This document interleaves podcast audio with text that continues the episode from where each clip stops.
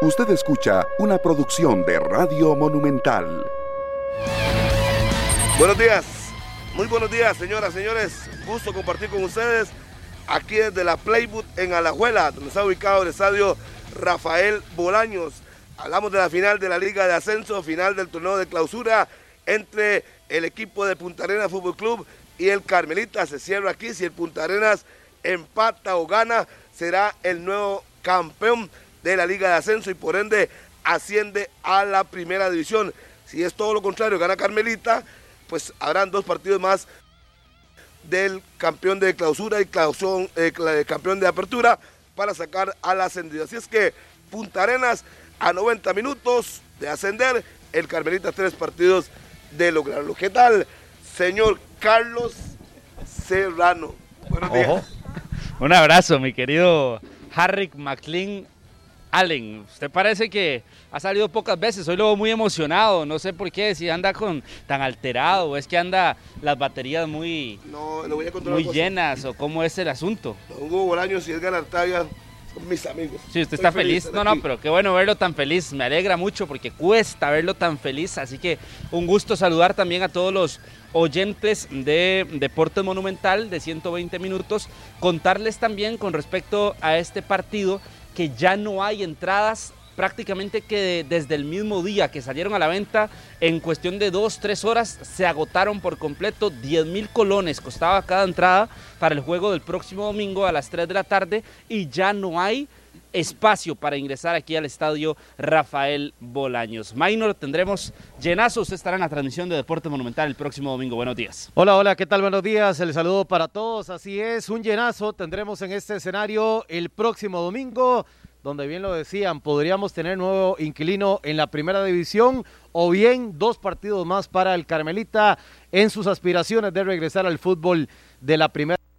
Vamos a tener un colorido hermosísimo y lo vamos a ir describiendo en los 93.5 de Radio Monumental, la radio de Costa Rica, en directo el próximo domingo con este partido, la final, el partido de vuelta de la final del torneo de clausura de la Liga de Ascenso. En tema de selección nacional, ya se incorporó Oscar Duarte a la selección de Costa Rica, llegó ayer en hora de la tarde del país, ya hoy realiza su primera práctica con la selección nacional y decía Duarte su llegada que él se quiere quedar militando en el fútbol español. Lo conversábamos ayer en 120 minutos y ya veremos cuál será el destino de el defensa de la selección de Costa Rica, Oscar Duarte. Daniel Martínez Ovares, aquí en un lugar que usted quiere muchísimo, las instalaciones del equipo Carmelita. Buenos días.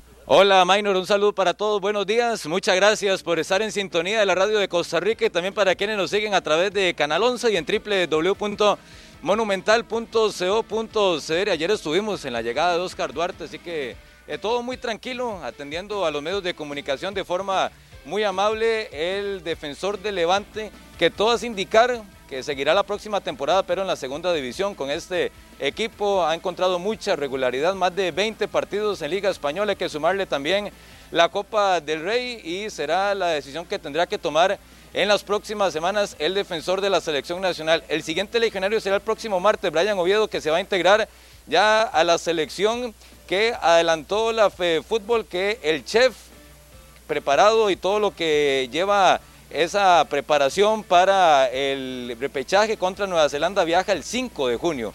Costa Rica viajará el 6 a Doha, Qatar, para este compromiso tan importante y en otros temas se sigue hablando de los asistentes de Heiner Segura en el cartaginés. Anthony Contreras estaría muy cerca ya de convertirse en el legionario, sobre todo en la Liga de Portugal, que hay mucho interés en el delantero costarricense y en el ámbito internacional, donde juega el Real Madrid. Se despidió Haaland, va para el Manchester City e imagínense, Harrick, que a cada compañero del Borussia Dortmund le regaló valorado en 18 mil dólares cada reloj. Más de 10 millones de colones fue el regalo de Haaland a sus compañeros del Borussia Dortmund que ya va a jugar la próxima temporada en el Manchester City. Eso es un menudito, nada más, Daniel, un menudito. Para nosotros será mucho dinero, pero eso es un menudo para el jugador eh, noruego que se va a jugar al Manchester City. Hoy, por cierto, me decía la Patricia, hoy hace 35 años, sí señores, fue campeón nacional el Municipal Punta Arenas en el Morera Soto frente a la Liga Deportiva Alajuelense, buscando repetir la hazaña eh, el próximo domingo. Si le gana al Carmelita o empata, estaría ascendiendo a la primera división. Un Punta Arenas que tiene un equipo plagado de jugadores de primera división en la segunda y me parece que parte como favorito. Habrá que ver si Vinicio Alvarado y sus muchachos pueden cortar esa racha, pero no se puede esconder que Punta Arenas parte como, eh, como favorito. Harry, ¿sabe quién hizo el gol de ese partido? Del Punta Arenas contra la Liga Deportiva Alajuelense. No recuerdo. Juan Carlos Díaz se llama el anotador de ese tanto justo en el día de su cumpleaños, imagínense. Cumpleaños, no le tocaba jugar, apareció en formación estelar, hizo el gol del Gane y el Municipal Punta Arenas se coronó campeón nacional en el Alejandro Morera Soto, único título en la historia de los Naranjas a nivel de la primera división. Y que son pocos títulos, son pocos equipos, quizás el Brujas, Pérez de León ahora, San Carlos, Liberia, ¿y qué más me falta? El puerto, lo dijimos, son cinco. bueno, el de, el, de, el de, Carmelita realmente tiene que contar, ¿verdad? En los setentas, 70 eh, en un torneo que eh, realmente no tuvo la participación de todos los equipos por una huelga que se había dado y demás, pero, pero, aún es válido, ¿verdad? Porque es un torneo oficial de la primera categoría. Y ahí cuente otros poquitos, ¿verdad? Con los dedos de la mano restan. Ya. De la, de la historia reciente, esos son los que hemos mencionado. Sí, sí, la reciente sí, estamos de acuerdo. Sí, sí, pero... Y métale ahí la libertad y métale ahí otros de esa época. Sí. Sí, sí, sí, sí. Una liga muy competitiva, pero, pero es que es largo. La segunda división es muy largo y obviamente ascender tiene muchos méritos. Descender y empezar a, subir al año siguiente es muy difícil. Creo que solo lo han logrado el Carmelita, eh, perdón, el, Carmelita, el equipo de Santos de Guapiles y el Club Sport Cartaginés. Hacía memoria que recuerdo equipos que descendieron un año, al año siguiente regresaron. Uno el Cartaginés y el otro el Santos de Guapiles, que yo pueda eh, recordar así en los últimos 30 años que descienden y suben de una vez, que no es tan fácil, no es tan fácil perder la categoría y volver de minor. Sí, definitivamente es de las labores más titánicas que tiene que enfrentar un equipo a la hora de descender. Eh, uno de los ejemplos más grandes de lo que le ha costado y hasta la fecha no ha podido es Turrialba, por ejemplo, que descendió de la máxima categoría y lo ha intentado, lo ha intentado, lo ha intentado y no ha podido volver al fútbol eh, de la primera división allá en el estadio eh, Rafael Ángel Camacho, que no ha podido tener partidos de la primera división. Una decepción a la regla, el equipo de San Carlos que descendió, volvió, también le costó, pero volvió rápidamente y al torneo siguiente termina siendo campeón. El Santos de Guapiles es un ejemplo también que descendió y volvió rápido a la primera división. Después de ahí ha pasado mucho tiempo lo del ADG. 17 años de no jugar en el fútbol de la máxima categoría, así que eh, los muchachos del Punta Arenas FC deben de estar valorando muchísimo, ya tienen 8 años de no estar en el fútbol de la primera división. Carmelita, si no me equivoco, van a ser tres. No, van a ser, no, no, no, tres, tres, tres. son los menos. Tres, años, y resto, lo que tiene Tres años, correcto. Eh, de, de haber descendido, pero vea, ya son tres años Vea que no es tan fácil, ¿verdad? El, volver, Daniel, al fútbol de la primera división.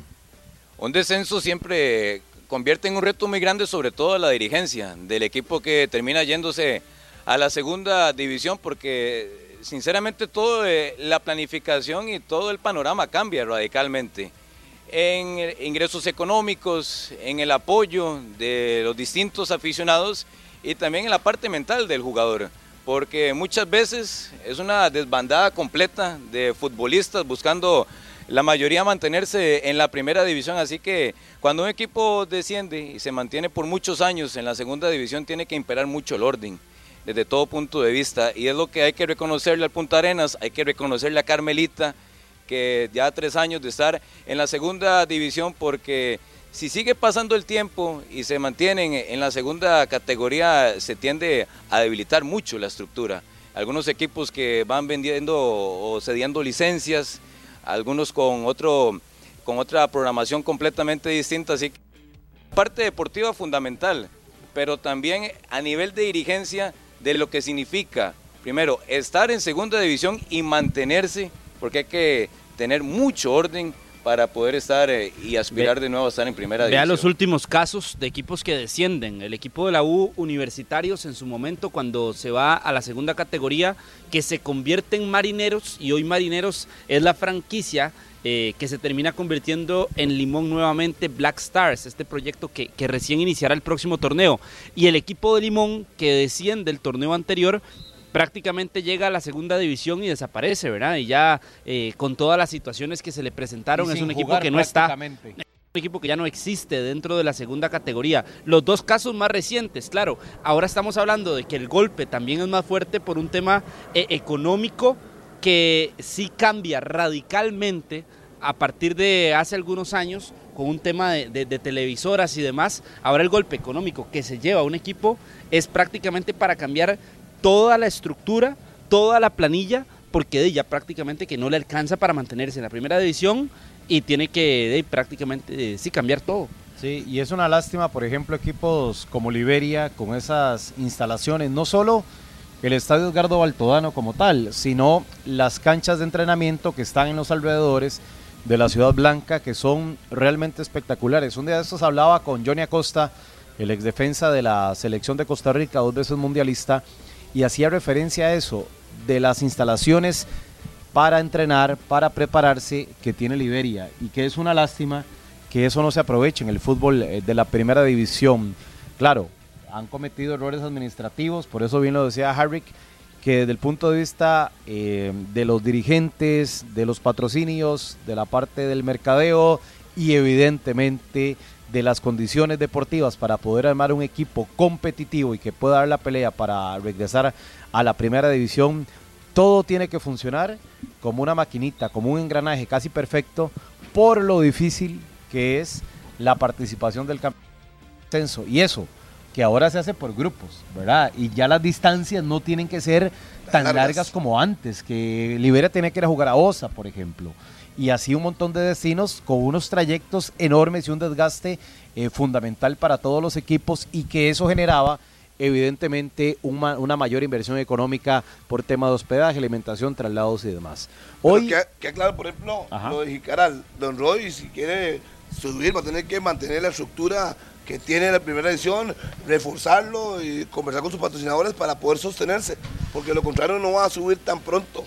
No, no, bueno, ya lo habíamos hablado en, en 120 minutos también con respecto, por ejemplo, a costos. Y nos decía en la transmisión monumental, el pasado partido de la final entre Punta Arenas y Carmelita, don Héctor Trejos, que el costo, que el costo de mantener un equipo para que pueda ascender, para que pueda tener opciones, es cercano a los 20 millones de colones por mes. 20 millones de colones por mes. Usted sabe lo que implica a nivel de patrocinadores, eh, a nivel local, incluso de los cantones que se representen y demás. 20 millones por mes es un monto que es muy alto para un equipo de la segunda categoría y así mantener a toda una planilla y darle condiciones para que pueda buscar ese posible ascenso como lo están haciendo Punta Arenas y Carmelita. Y Carmelita también que tiene un costo aproximado por mes, eh, según nos contaba don Edgar Artavia, más adelante lo podemos adelantar, de 15 millones de colones por mes. Entonces, e- ese tema que se... Mucha plata. Indiscutiblemente. Oiga, ayer se pronunció la Federación de Fútbol con respecto al tema de los árbitros y lo han elevado a otra instancia. ¿Ustedes qué opinan de todo ese tema? Que yo digo que trae mucha cola y deberían resuelto de una vez, re- resolverlo de una vez, pero se ha tomado la decisión por parte de la Federación de eh, consultar y que hagan una investigación y más largas al asunto con respecto a los árbitros, las denuncias de supuestos sobornos. Sí, yo, yo lo decía en conexión. Me parece que el tema se va a enfriar un poco. Entramos en un receso de campeonato nacional de aproximadamente un mes. Se vendrán compromisos de la selección nacional de Liga de Naciones, pero principalmente las baterías enfocadas en el pechaje de la selección nacional ante Nueva Zelanda ya en Doha, Qatar. Y yo creo que se le va a bajar el tono, se hará una investigación adicional a lo que ya eh, se tiene. Supuestamente hay algunos nombres, supuestamente hay algunas pruebas, pero esta comisión que va a analizar el caso a lo interno de la Federación Costarricense de Fútbol, yo creo que se le va a bajar el tono, las miradas, las baterías, los enfoques se van a poner en lo que les estoy diciendo. Luego vendrán las semifinales del Campeonato Nacional y Dios quiera que regresemos a las semifinales con la clasificación de Costa Rica a la cita mundialista. ¿Y usted está de acuerdo que sea así? Yo no, Obviamente No, no, vez. por- eso le pregunto, por eso le Harvick dijo- pregunto. Harvick dijo, ¿qué opinan? Esa es mi opinión. Por De eso. que se le va a bajar el tono, Pero yo le de pregunto. que se van a enfocar las baterías en otra cosa y el tema por allá, cuando allá esté definida la final, se va a decir, bueno, ya tomamos una decisión, lo vamos a resolver a lo interno para que esto no vuelva a pasar. Pero la pregunta mía es. Ya le si la- respondí. no, no. Si la pregunta de Harry que era conocer su opinión. De- ya la estoy ok, diciendo. entonces, Ok, sí, ¿qué sí, pero mi pregunta es muy sencilla. piensa? Mi pregunta es muy sencilla. ¿Usted quiere que yo diga deberían darse a conocer, piensa? pero escuche la pregunta. Sí, sí se deberían debería. dar a conocer los nombres Sí públicamente ante medios de comunicación, ante la- los aficionados y demás. Otra vez que que Gracias, ya, listo. Con, que con ese sí Debería me ser quedo contento. No se preocupe, mi querido Minor. Hay un mes de, de impas, sería importante que se aclaren los nublados del día antes de las semifinales para que no pase lo mismo. Harry, ¿cuál es su dicho? ¿Ah? ¿Cajita blanca? ¿A quién? ¿Ese es su dicho? Sí, no, Ok. eh, No, ese es el dicho que se le aplica constantemente a Harry, que hay que darle cajita No, no, blanca eh, a él. Y en este caso, Dey, pues yo ¿Por creo qué? que escuchando las declaraciones, escuchando lo que se ha dicho por equipos, por la UNAFUT, y que la UNAFUT fue un poquito más tajante, pero en la federación le bajaron, como dice Minor el tono, y yo creo que los nombres no los vamos a conocer. Yo creo que no le vamos a llegar. No, Entonces- no, entonces, es que yo estoy de acuerdo en que sí, ¿para qué pero Dey, no, no, se, no, pero no se está, Entonces, pero no ¿por se va a hacer. pecho con la Sí, No, no, porque le pregunté a usted, ser más firme porque- y, y- y sostenerse. Porque deberíamos conocerlos. Una cosa es conocerlos y otra cosa es que los vayamos a conocer. Bueno, pero ¿cuál es Pero su postura? Que los Usted conozcamos, aquí, por supuesto, la- que los golpeó la conozcamos. mesa y ya bajó el que el- los el conozcamos, tono. Minor, Hace por supuesto. Ya bajó el tono. Pero por supuesto que los conozcamos. Yo creo que aquí nadie está omitiendo eso. Lo que le estoy diciendo es que basado en las declaraciones que hemos escuchado, es muy difícil que eso llegue a pasar. Disculpe, si el, el- el pusieron a investigar, leen las pruebas, él simplemente tiene que tomar las pruebas, eh, llamar y verificar y de una vez dar un veredicto y se acabó. No vale tantas largas a esto. Es que eso es lo malo del fútbol nuestro. Demasiado largas, largas el asunto y al final eh, quedan en nada. Si realmente hay una investigación, que ser serio.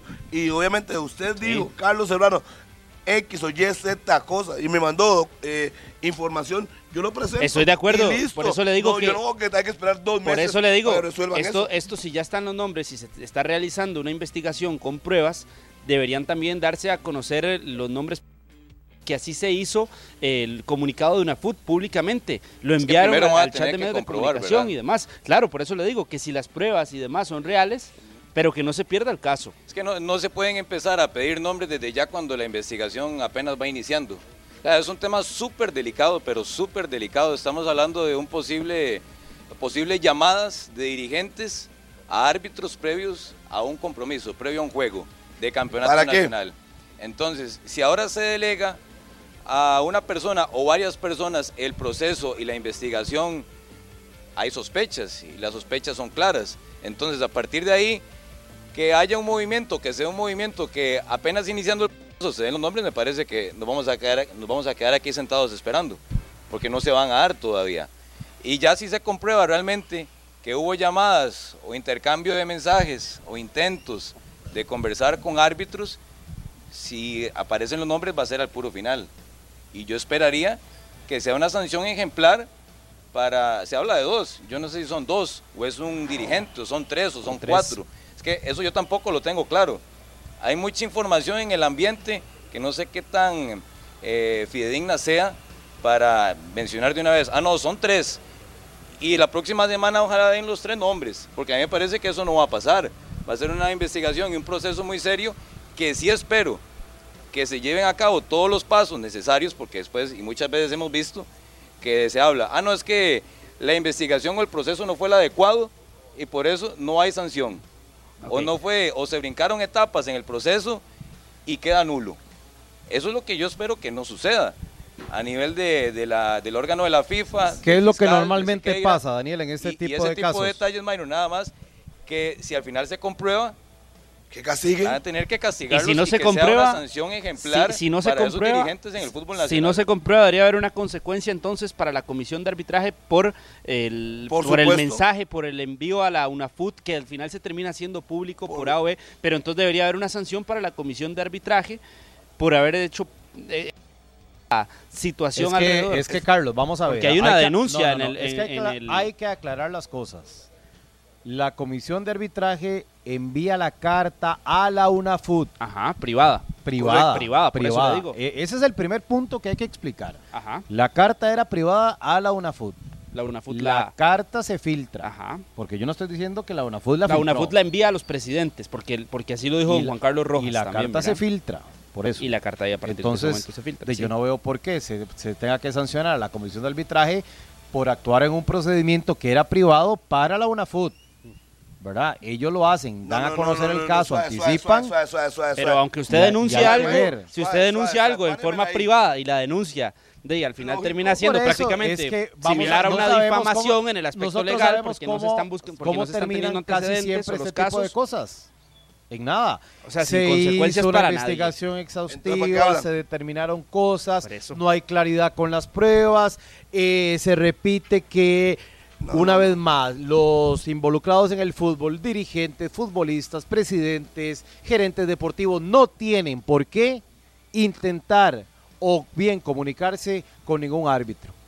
Y ese es el mensaje que al final se va a dar. Pero minor, minor, pero dígame una cosa, yo lo sé demasiado suave. No, o sea, es que eso muy no, porque se lo no, tan eh, y fácil a de ustedes los mesa. veo con Pablo, una ve, ilusión. minor, pero es que usted está quitando las posibilidades de que, se hayan, de que hayan sí. consecuencias incluso para los miembros de la Lógico. comisión de que arbitraje Es que, pasado enviaron cosas peores y no enviaron Que la quieren carta. nombre la otra semana ustedes. Ustedes quieren nombre las otras semanas. Por y no. eso, una ustedes, semana. como Por lo eso dijo, digo, Daniel, como pero- pero por eso le Rodolfo estoy Villalobos, diciendo. ustedes quieren sangre.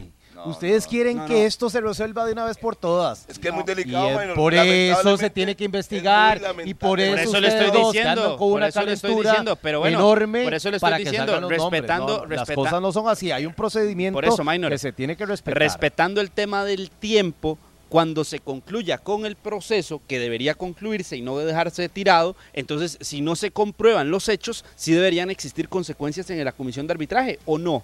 Por eso, ver para respetando el tiempo, respetando el tiempo, estoy de acuerdo creer. con eso. Es que ¿por qué eh, sanción o consecuencia para la comisión de arbitraje si lo único que está haciendo es exponiendo una situación? Es lo que no Punto. entiendo. Sí, pero no se comprobó, entonces ¿qué pasa con- si no Pero se comprueba? pero para que eso la investigación. Si yo- si voy mañana, Daniel, que si- está haciendo la Si investigación. yo voy, si yo voy mañana y digo, Daniel Martínez me hizo esto, esto, esto y esto. Pero no hay nombres. Y yo, y yo no tengo las pruebas y no lo logro comprobar, ¿tiene que existir consecuencia para mí o no? Obvio. Es que Por pruebas supuesto, hay. Bueno, por porque supuesto. usted está atacando a Daniel Martínez directamente como, como un nombre propio. Minor, usted entendió muy bien el ejemplo. No se venga a hacer No, y, no, y no, no, no, venga a tratar de cambiar el, realidad. el Y ejemplo. vea lo grave, Carlos. usted lo usted entendió. pruebas está hay. interpretando y usted está ya señalando que sí hay responsables. Le estoy diciendo Sin que si no se llegan a comprobar, haberse dado una pero investigación. Si, si no se llegan a Aprenda comprobar, la prudencia pero, pero, y al supuesto. Hable del supuesto. Un principio Supuesto. del Claro, periodismo cuando su- no hay nada supuesto. confirmado. Y le estoy diciendo, si se llega a confirmar, si se llega a, ¿qué es eso? ¿Un qué? Un supuesto, ¿no? Bueno, pero o, no lo, o no lo Pero entiende. es que usted ok. está poniendo ya un Entonces, ejemplo por si eso, los nombres por eso, porque le estoy poniendo un ejemplo en caso de que no se tuvieran las No pasa pruebas nada, y no se compruebe. y listo. Si no se comprueba algo, también tienen que existir consecuencias. Pero es que pruebas hay y la comisión de arbitraje no creo que sea tampoco sensata en realizar eh, y crear eh, todo esto que estamos hablando en los últimos días cuando no hay pruebas. Es que pruebas hay. Entonces, ya si se va hay a tener pruebas, que Daniel, trasladar a los órganos correspondientes para su investigación porque pruebas hay. si hay pruebas, entonces tienen que haber consecuencias. Por Porque supuesto. Ok, obviamente, en eso todos estamos de acuerdo, No, pues, él que no. tiene que haber No, consecuencias que en el Mayno no. Sí, insisto. Pero para los si que se da la investigación, si hay responsables, se dará una sanción, como por ejemplo lo de Ángel Catalina cuando se hizo todo el alboroto, y usted que tiene muy buenas fuentes en la comisión de arbitraje lo sabe, que se esperaba una sanción gigantesca para Ángel Catalina porque increpó que ingresó al camerino de los árbitros en el Saprisa y todos aquí esperaban un alboroto y una sanción gigantesca para Catalina. Tres partidos. Sí, pero eso es diferente. No, Es que, no, no es disculpe, diferente. Al final, disculpe, es que es al final, para tan- Al final le puedo es garantizar delicado, que no va a pasar más de una sanción a alguien, una llamada de atención, una advertencia, y se dice o se va a decir que si se vuelve a comprobar y si esa persona, Harry McLean, por poner un nombre, vuelve a incurrir en una situación como esta, ahora sí se le va a aplicar Bueno, si- lo más fuerte de- de- del reglamento. Si fuera tan fácil como usted está poniendo aquí en la mesa, entonces ¿por qué no lo hizo la, la federación? ¿Por qué no lo hizo la federación directamente? ¿Cómo empecé sí, mi discurso? ok, se cometió un error, llamaron a los árbitros, entonces eh, la advertencia, no vuelvan a hacer eso y punto. Y no hacemos tanto drama. ¿Y por qué a los árbitros? Y no es una comisión, sino que es una persona que va a investigar, un fiscal. Pero yo digo, si es tan fácil como usted lo dice, entonces ¿por qué no lo hizo la No es que sea tan fácil, es que es la norma cuando pasan este tipo de cosas en el fútbol nacional. Es que eso no es una cosa muy menudita, minor. Eso no es tan Esto así se tan tiene, minor, no eh, entonces que no se marque un precedente. Entonces, ¿qué quiere? Que yo diga que se venga lo más fuerte, que sancionen a los Debería marcarse un precedente, Que ¿no? vengan. Lógico. Por eso se está investigando Lógico. para ver si es Minor, pero- marcar un precedente. ¿Para qué cree y al que se final, investiga entonces? Minor, por pero eso, es que solo por la, la carta es muy seria también y que se filtra y, y que tal vez no fue la forma de que se filtrara y demás es otro tema, pero la carta es muy seria. Exponer ese tipo de situaciones, eso es algo muy serio, entonces debería marcarse el precedente. Sí, ¿cuál es el precedente? Que si Y que vuelve que a existan ocurrir algo Ah. con un dirigente, con un gerente deportivo, con un futbolista que contacta a los árbitros, ahora sí se vendrá todo el peso de la ley del reglamento para los involucrados. Y si no, se logra demostrar Ojalá, eso. y ojalá, en buena hora. Por eso. Y si las pruebas son tan fuertes y si realmente hay una, vamos a ver, eh, una situación de, de- de gravedad, que se castigue, por supuesto. Exacto, eso está bien. para creer, está bien. Carlos ok, y ahora muy bonito todo lo suyo. No, en usted- ese sentido, ahí ya que lo ya que se trata de ya que El lo trata de acomodar mejor. licenciado en leyes y pero pero reglamentos. escúcheme, entonces si eso no sucede, si eso no sucede, tío, tiene que suceder, con- tiene con que tiene que existir ley y- consecuencias o no, si eso no llega a darse. Otra vez me estás preguntando es que no lo es que no logra no logra dar una respuesta ¿Cómo concreta. no? Si hay una prueba real y Si, si, no es hay, muy si no hay, si no hay. Se va a dar la llamada de atención y otra vez, por amor a Dios, No. ¿qué, qué es que ese audífono No, no, no, no, no, no, no, no, no. Que se va a decir, No. si vuelven a incurrir en algo, ahora sí vendrá una sanción, eso va a pasar. Que no, no Es entendió yo- nunca yo la no- pregunta. No, no, yo, yo no quiero sangre. yo voy al otro muy claro. punto. Eh, también, Harrick, el fútbol costarricense en el área y la imagen que tiene a nivel de América tampoco es que se habla maravillas, ¿verdad? Del fútbol costarricense cada mes o cada seis meses. ¿Y qué es lo que hoy algunos medios internacionales replican del fútbol nacional? Posibles llamadas de dirigentes a árbitros previo a una jornada. No se habla del buen espectáculo, no se habla de las condiciones, no se habla del torneo, no se habla del líder de la liga, no se habla del Saprissa, no se habla del repunte del Herediano. Hoy, en el parón, estamos hablando, o el tema más fuerte es posibles llamadas de dirigentes a árbitros previo a una jornada. ¿Y Entonces, para qué le vamos a decirle, hola, ¿cómo está? Buenos no es- días. Y aquí, porque obviamente no se van a dar nombres, pero son dirigentes. ¿Y qué es lo que siempre hablan los dirigentes del fútbol nacional? Que hay que levantar el fútbol, que hay que cuidarlo, que hay que darle cariño, que no hay que criticarlo, que es el fútbol nuestro, el torneo doméstico, que hay que apoyarlo y darle mucho amor. Pero entonces, si ellos como dirigentes, o los que llamaron o intentaron llamar a los árbitros, son los primeros que, los primeros que no están ayudando a eso. Entonces, Obvio. si hay gente que vive del fútbol, que están metidos en el fútbol día a día, ¿qué les pasó por la cabeza para intentar hablar con árbitros? O sea, eso es lo que a mí tampoco logro entender realmente, que usted como presidente, gerente o, o el puesto que usted tenga dentro de un equipo, a usted no le puede ni pasar por la cabeza ver normal llamar o intentar llamar a un árbitro. Entonces, que a veces critica mucho a la prensa, que le tiran al campeonato nacional, que no hay espectáculo, pero los primeros que tienen que ayudar son los dirigentes. Y los dirigentes que hoy intentan o intentaron hacer eso, bueno, ahí están las consecuencias. Está empezando un proceso, habrá que ver cuánto tiempo se lleva y no le ayuda para nada a la imagen, que tampoco es muy buena a nivel internacional del fútbol costarricense. Y no lo llamó para decirle, mira, aquí tengo unos aguacatitos para regalarle.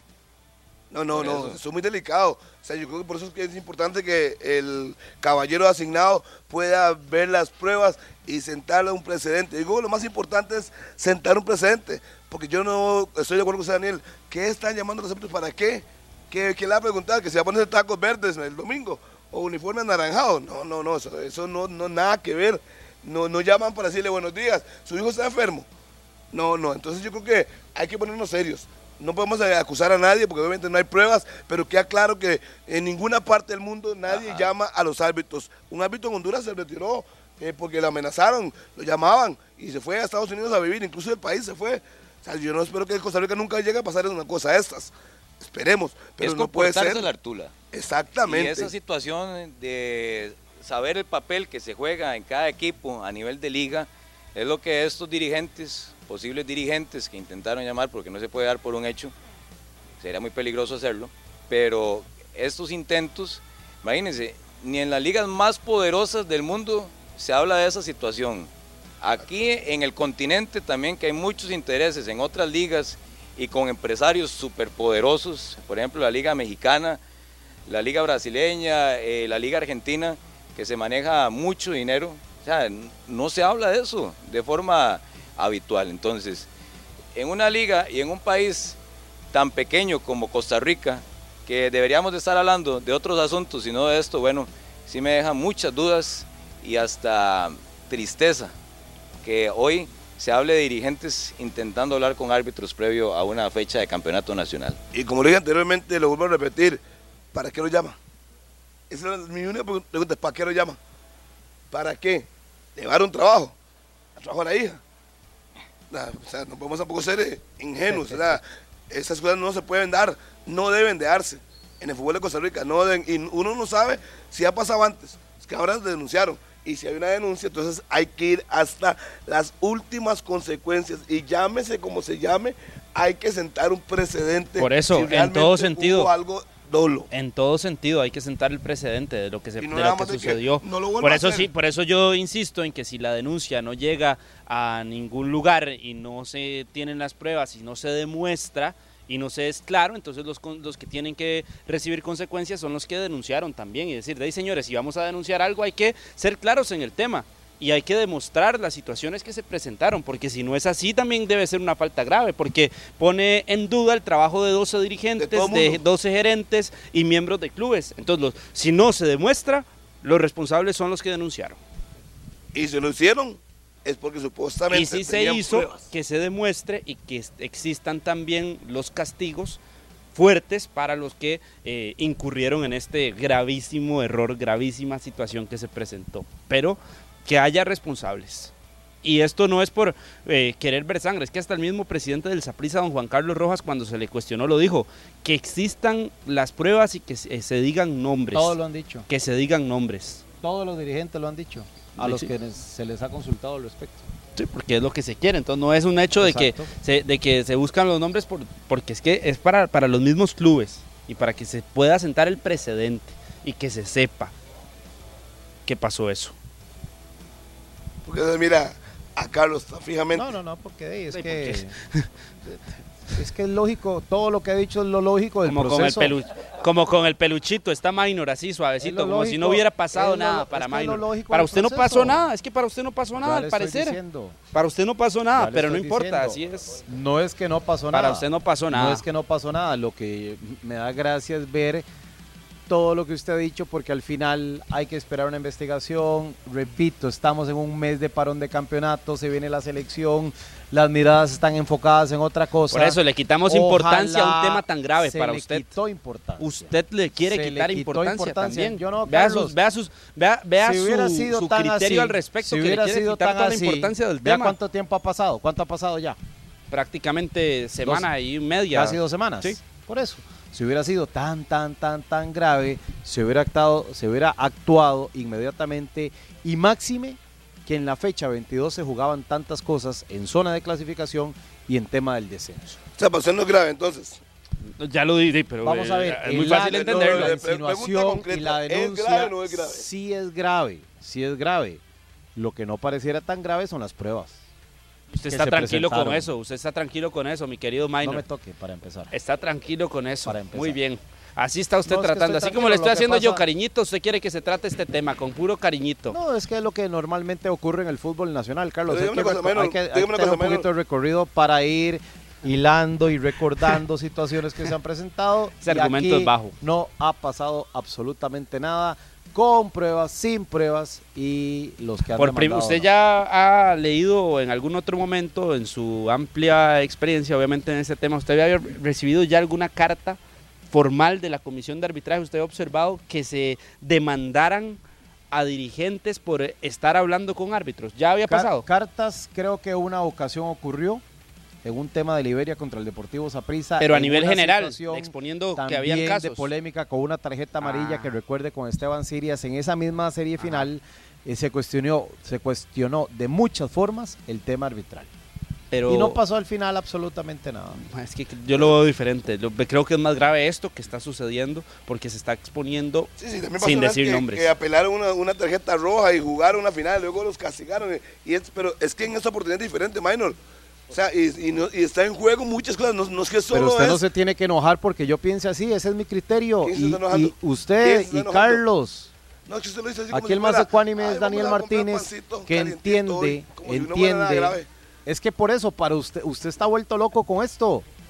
No se yo quiero decir desgaste. No se desgaste, Harry, no Por se supuesto. desgaste.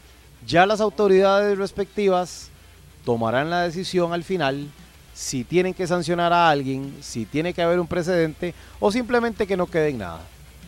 Eso es así. Así que no se desgasten, no se enojen, no se atormenten, porque falta rato para que conozcamos la decisión en medio de las cosas importantes que se está jugando el fútbol de Costa Rica. Por dicho, hablando de arbitraje, por cierto, tenemos un línea en el Mundial. Eso debería preocuparle a la comisión también. ¿Por qué? Y por ¿Solo el- uno? Solo uno. Ah, bueno, que un central no vaya a Copa del Mundo. Obvio. Correcto. Volvemos para atrás. Harry, solo William Matus en el Mundial de Japón y Corea 2002 fue el último árbitro costarricense que dirigió un partido de Copa ¿Y usted del lo ve Mundo. normal? No, ¿Y usted lo ve pero usted normal? le tira ahora a esta comisión de arbitraje cuando Ah, han no, pasado no, no, Japón y usted Corea. Espere, espere, espere, espere. Japón y Corea, Alemania 2006, Sudáfrica 2010, donde estuvo Leonel Leal.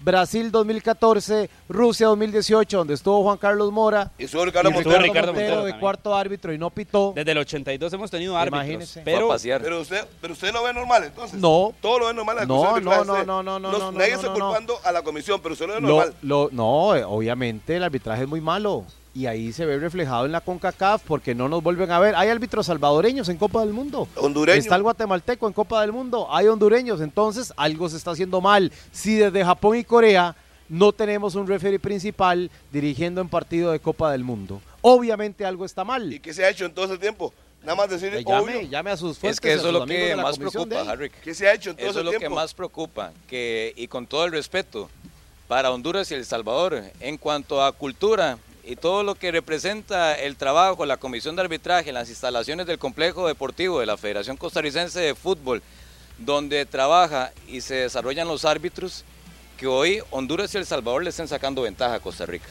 Que no se pueda tener, pero ni un solo árbitro central en una Copa del Mundo cuando... Aunque no eh, pite ni un partido. Barton, el salvadoreño, Said Martínez, el hondureño, si no me equivoco, le están eh, sacando, Escobar, el guatemalteco, correcto, que ya le estén sacando esa diferencia, esa distancia a Costa Rica a nivel arbitral. Tampoco es que es misión imposible colocar un árbitro en una Copa del Mundo cuando aquí muy cerca ya están tres, cuatro candidatos, cinco, para estar eh, a partir de noviembre en Qatar 2022. Me parece que la federación de forma integral, incluyendo comisión de arbitraje y comité ejecutivo que tiene que ver con estas situaciones de arbitraje, sí tiene que prestarle atención.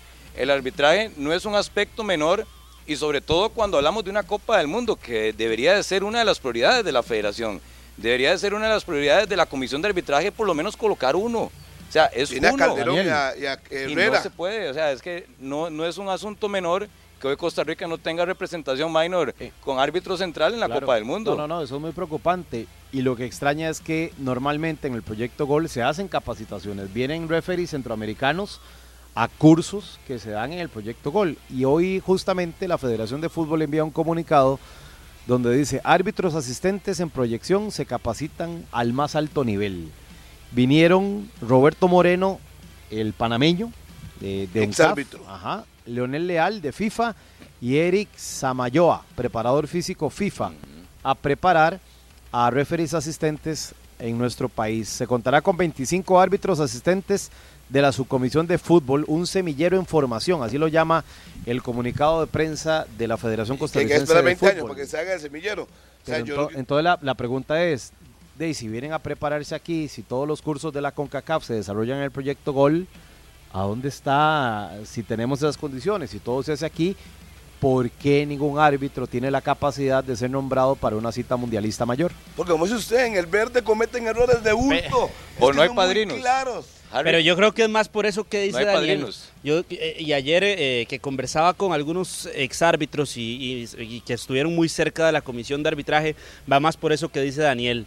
Cómo el, el- el- padrino o ese que acuerpa al árbitro lo va guiando en el camino para decir y, e, e ir diciéndole, por ejemplo, a los de miembros de CONCACAF, este es, este es el árbitro, ayúdenos, denos apo- apóyenos en este, en este árbitro, Lo con este árbitro, para que vaya, para que se meta a la Copa del Mundo. Y había pasado que por primera vez, eh, por lo menos en los últimos años, Costa Rica tenía dos árbitros en Copa del Mundo, a Ricardo Montero y Juan Carlos Mora. Entonces, ver solo a Juan Carlos Mora en la Copa del Mundo de Qatar es un retroceso, porque estamos dejando de tener dos y ahora solo uno. El que retrocedió fue Ricardo Montero y sus pésimas actuaciones. Lógico. Es que vamos a, a lo mismo. Keylor Rivera le mandan un Ahí partido no hay importante. padrino que valga, eso, pero perdón. existe, pero ahí no hay padrino, pero no lo hay hermano, importante no hay nada o lo que se valga. marca para el arbitraje es que sí existe Con- un retroceso, con lo muy que, claro, con muy lo que uno ve en evidente. cancha en las jornadas del campeonato nacional Minor. y cuando han ido a la CONCACAF a pitar es Fatal. todavía más grave. Sí, sí, Pero sí. es que aquí entonces vamos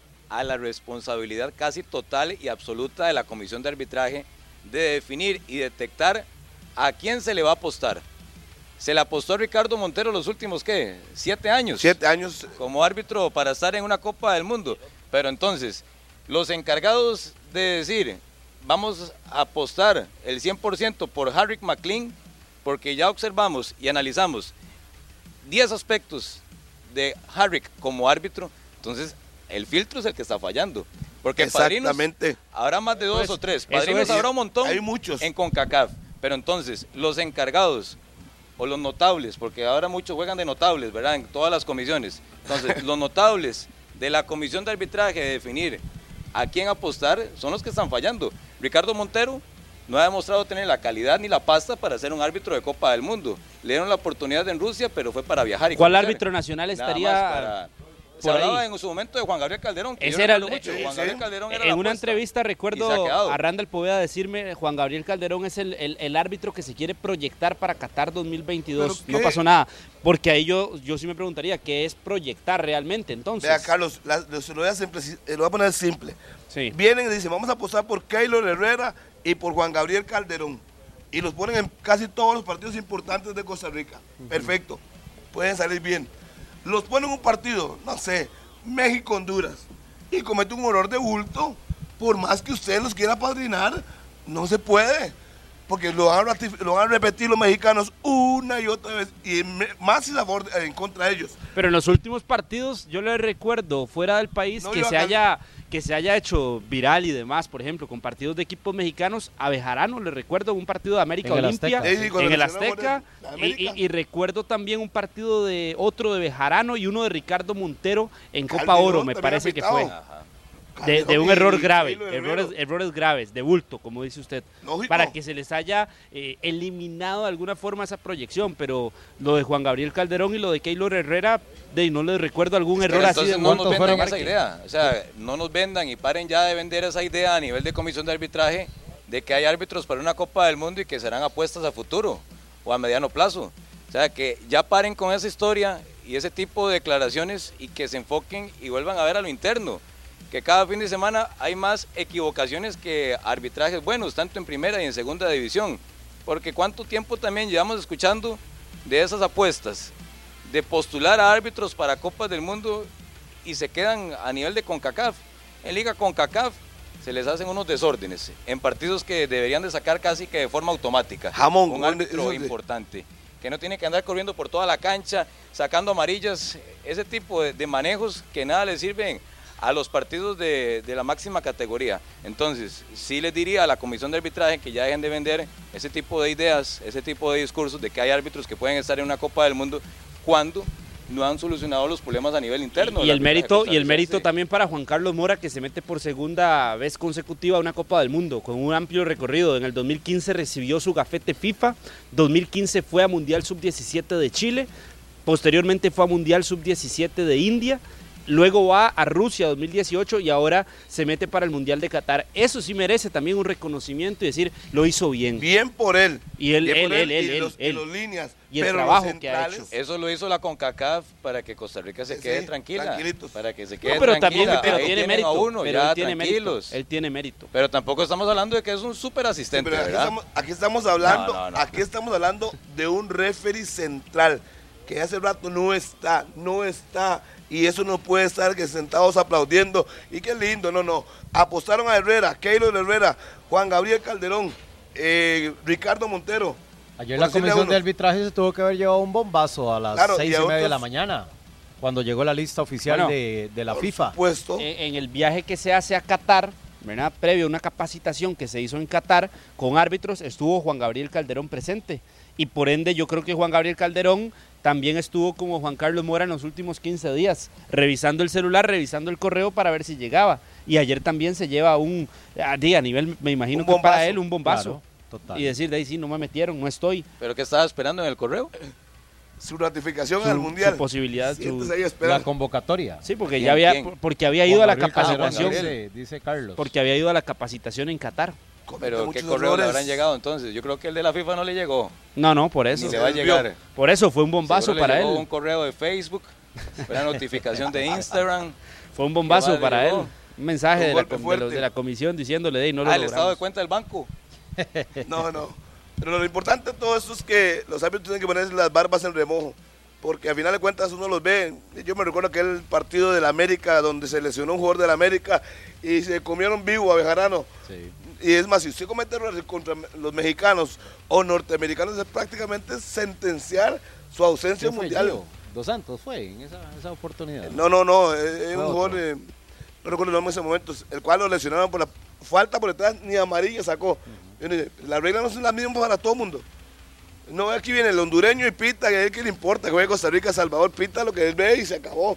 Y no comete errores de bulto. Los nuestros y cometen errores muy, muy, muy, fu- muy fuertes y los agarran de minga toda la semana. Eso llega con CACAF y goodbye. Ellos mismos se sacan. Ellos Sí. mismos se sacan solos de los eventos más importantes de, de la FIFA, no de CONCACAF, sino de la FIFA. Hay que ir a una pausa. Estamos aquí en el complejo. usted es el que manda. Wilmer López, aquí donde don Edgar Artavia, Hugo Bolaños, estamos aquí en, cerca de la cancha, se va a jugar aquí el último partido del torneo de clausura de la Liga de Ascenso, Carmelita Punta Arenas, para que haya final, tiene que ganar Carmelita. Tendrá que ganar Carmelita, si no, empate o victoria al puerto, asciende el Punta Arenas Fútbol Club a la Liga de Ascenso. Ese futbolista que dice Minor es Jesús López. Aquí estoy revisando el parte médico del América en aquel momento y fue una fractura de peroné y que, re- que, que tuvo que ser intervenido en- por quirúrgicamente y la, el América exigió a la CONCACAF la inhabilitación del jugador del Olimpia que fue responsable de la lesión.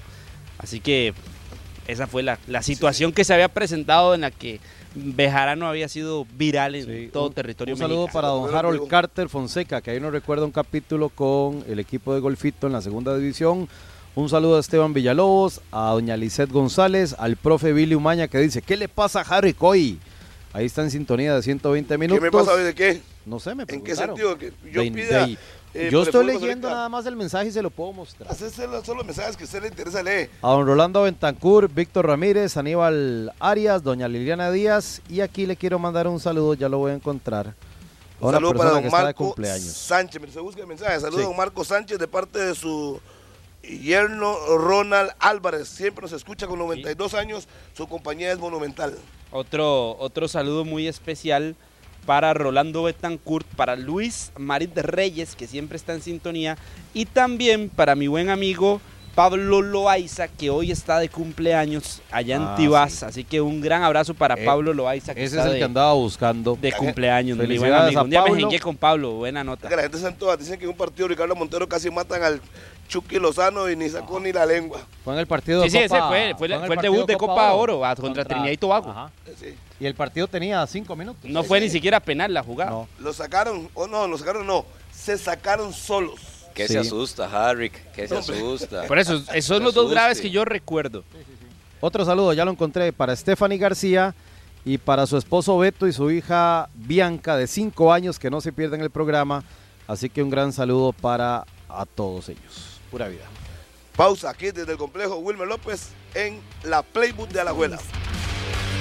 120 minutos. Monumental.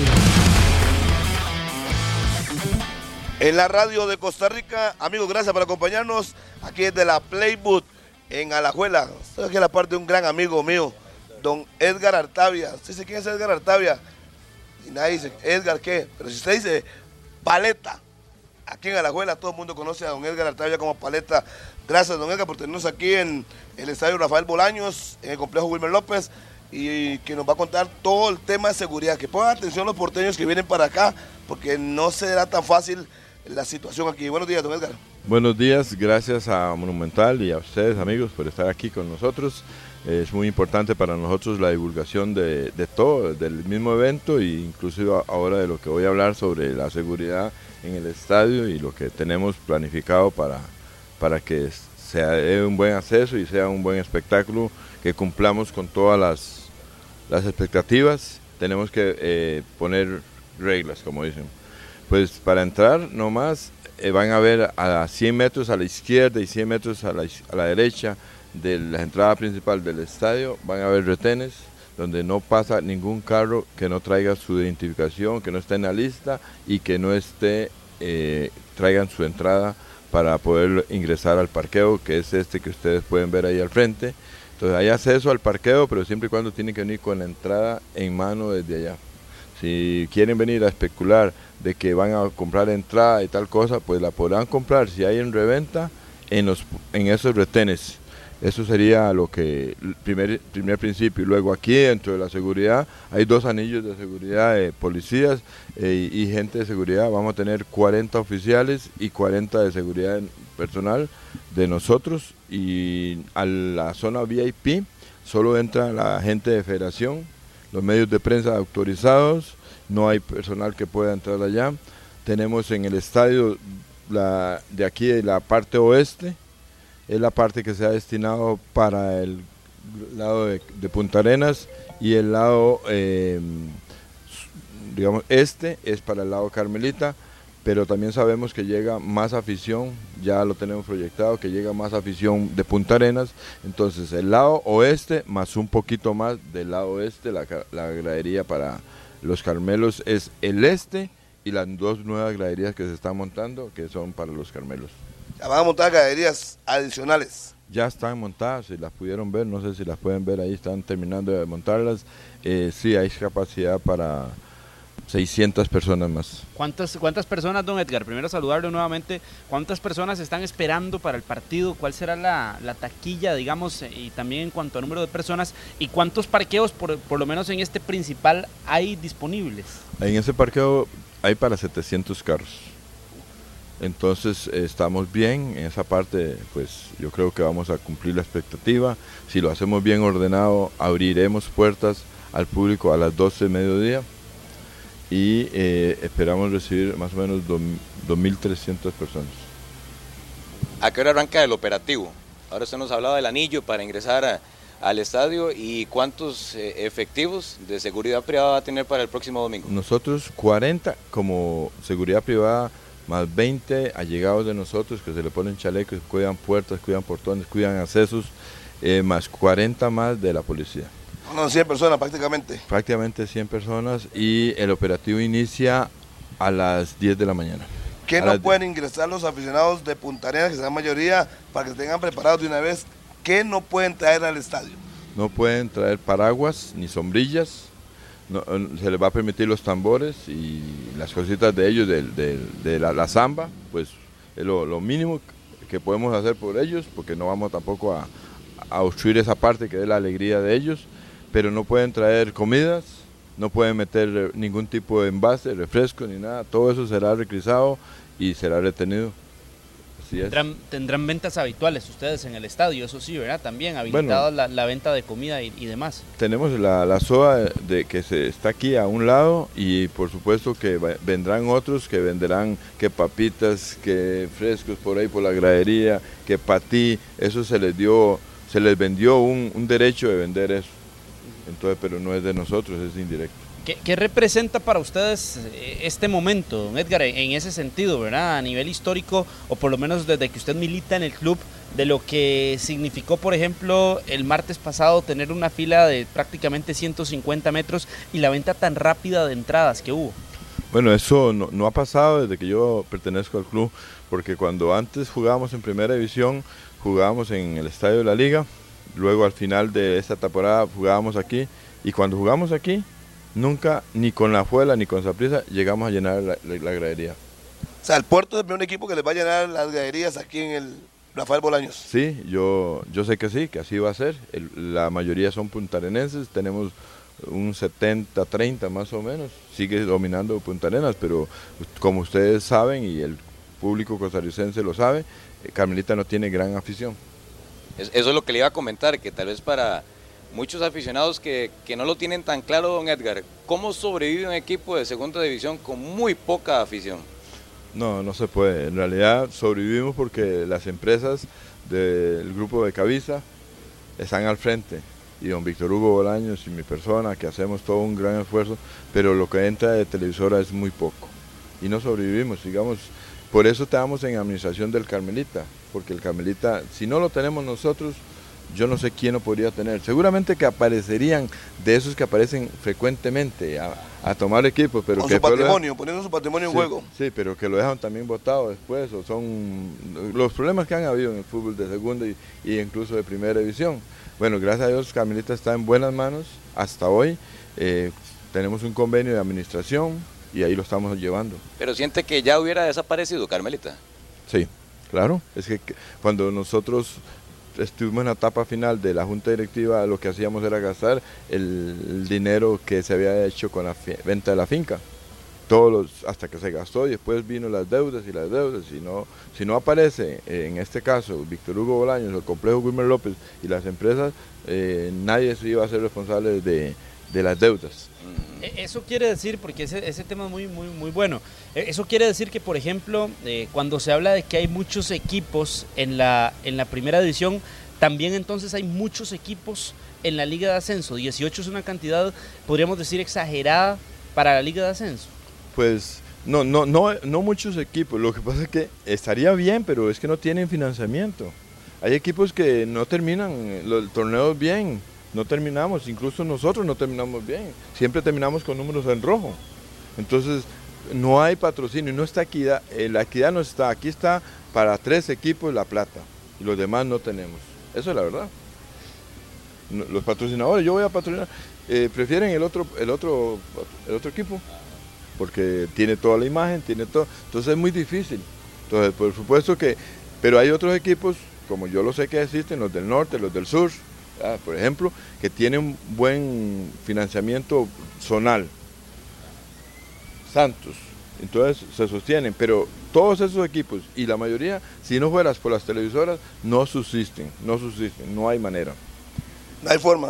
Y es realista, ¿no? Ustedes están aquí en ese proyecto realmente porque don, don, don Víctor Hugo Bolaños, su persona, creen en que es importante dar la oportunidad a los muchachos de, de Alajuela, a los jóvenes con ese complejo que inclusive en algunos momentos no cobran y le dan oportunidad a muchachos de crecer en fútbol. Exactamente, nosotros tenemos esa visión como número uno. Ahora estamos viviendo esta fiesta, pero siempre la tenemos clara. El objetivo es sacar a esos jóvenes que tenemos, cuando vemos la planilla, tenemos 10 pasados de edad o más o menos, pero el resto son jóvenes. Eso es una satisfacción muy grande. ¿Por qué? Porque se cumple el objetivo. Hoy día ilusionamos a muchos jóvenes que pueden llegar a nuestro equipo, que aquí los tenemos cerca. Incluso muchos quieren venir, pero no hay campo, porque no pueden, no se puede. Tenemos que darle campo y estadía a los de nosotros. Y ahí estamos, y ese es un proyecto que va saliendo, y no solo va en la parte deportiva, va en la parte social, en la parte de, de, crecimiento integral del muchacho. Que ustedes tienen Casa Club, ¿no? Y tienen todas las condiciones para jóvenes que ni siquiera en primera división se encuentran. Sí, nosotros tenemos Casa Club y tenemos habitaciones aquí en el estadio y, comedor ahí, como ustedes lo pueden ver, ahora lo pueden encontrar. ¿Usted siente que en algún momento se iba a Carmelita nada más como el equipo para llevarse jugadores y que no se le daba la importancia? No, siempre va a ser así. Todavía nos quieren quitar jugadores, quieren comprar jugadores que ven en Carmelita, pero no se arriman por el lado de frente directo. ¿Qué? Eh, Artavia, ¿cuánto vale el jugador? ¿Cuánto, cuánto le podemos ofrecer? Más bien se, es, ¿cuándo termina el contrato? ¿Cuándo ¿cuándo queda libre? Ya, ya, entonces me desestabiliza porque ese jugador ya piensa en que va a tener más dinero por otro lado y la mayoría, no, no, no, no la mayoría, más bien, la minoría actúa de mala fe, pero lo- la mayoría actúa de buena fe y nos comenta y nos dice, tendamos contrato para que Carmelita algún día le quede algo por si acaso. Han sido muy leales la, la Eh, mayoría. En promedio, ¿cuánto cuesta, por ejemplo, un jugador de Carmelita? Ten- mantenerlo. Eh, venderlo, a la hora de, de venderlo en promedio, ¿cuál, cuál, No, cuál es no, el costo es por el que, que ustedes es dan a un- un jugador, por ejemplo? Eso es muy difícil porque en Costa Rica no, no pagan más de 100 mil dólares ningún equipo, me- ni menos, ni 50 mil dólares pagarían en Costa Rica. Y uno aspira a vender un jugador en el exterior en 200 mil dólares. ¿ah? Pero no, aquí en Costa Rica yo, me, yo he recibido ofertas ofensivas. Una cosa. Aguilera, Aguilera es de ustedes todavía. no, señor, Aguilera no es de nosotros. Que fue, terminó contrato y lo firmó la liga. Lo que le dije hace un rato, puse un ejemplo, de- descendimos, te- tenía contrato de liga menor, no le habíamos hecho contrato profesional, el representante y la familia decidieron pasarlo equipo, lo hicieron de la liga menor de, de Alajuela, luego cuando tuvo mayor edad se hace profesional en la liga y nosotros chao. ¿Cuántos futbolistas tienen colocados en la primera división que pertenecen a Carmelita? Son 23, ya estaba sacando cuentas que... que, Son digamos, bastantes. Son bastantes, sí. Al final, si nosotros pudiéramos reconjuntarlos, nada más tendríamos un problema, ¿cómo les pagamos el salario? Porque ellos subieron del estatus, tienen un estatus más grande ahora y ya mejor que se queden ahí, aunque sigan perteneciendo a nosotros por la opción de que un día se puedan vender, alguna posibilidad, pero en realidad se va a terminar, ese ciclo se termina.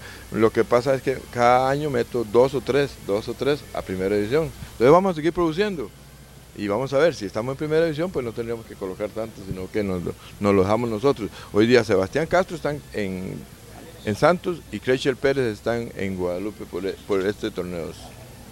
Son de nosotros, pueden regresar cuando gusten, pero estamos deseosos de que ellos se queden con un buen pago, tratando bien, mostrándose y agradecemos mucho a esos clubes que los toman. Edgar, ¿cómo hace usted, don Hugo, para no perder la mística? Porque usted ve que se me, da un jugador, y yo lo formé, le di todo, se fue a Y, Z equipo y yo no agarré nada. ¿Cómo no desmotivarse cuando pasa ese tipo de cosas y ustedes son los que están invirtiendo, invirtiendo, invirtiendo? Pues sí, uno se desmotiva, se, se molesta más que todo un poquito con la familia o con el muchacho, porque no valora lo que hicimos. Pero el mundo está hecho de ese tipo de personas y ese tipo de actividades. Eh, lo que nosotros sí tenemos muy claro es que vienen otros. Si yo le puedo hablar hoy que estoy súper emocionado y contento, porque la U14 de nosotros va a dar que hablar en el futuro. Entonces solo es trabajo, claro, nos toca trabajar cuatro años para tener los de 18 años, pero esa U14 que maneja Luis Carlos Mejía, mm, por favor, estamos en el IACE, pero jugamos con un año menos y al final damos el papel. Y todo el mundo sabe, quien está en fútbol de Liga Menor sabe lo que tenemos ahí. Entonces a futuro volveremos a tener otra camada. Entonces eso lo ilusiona a uno.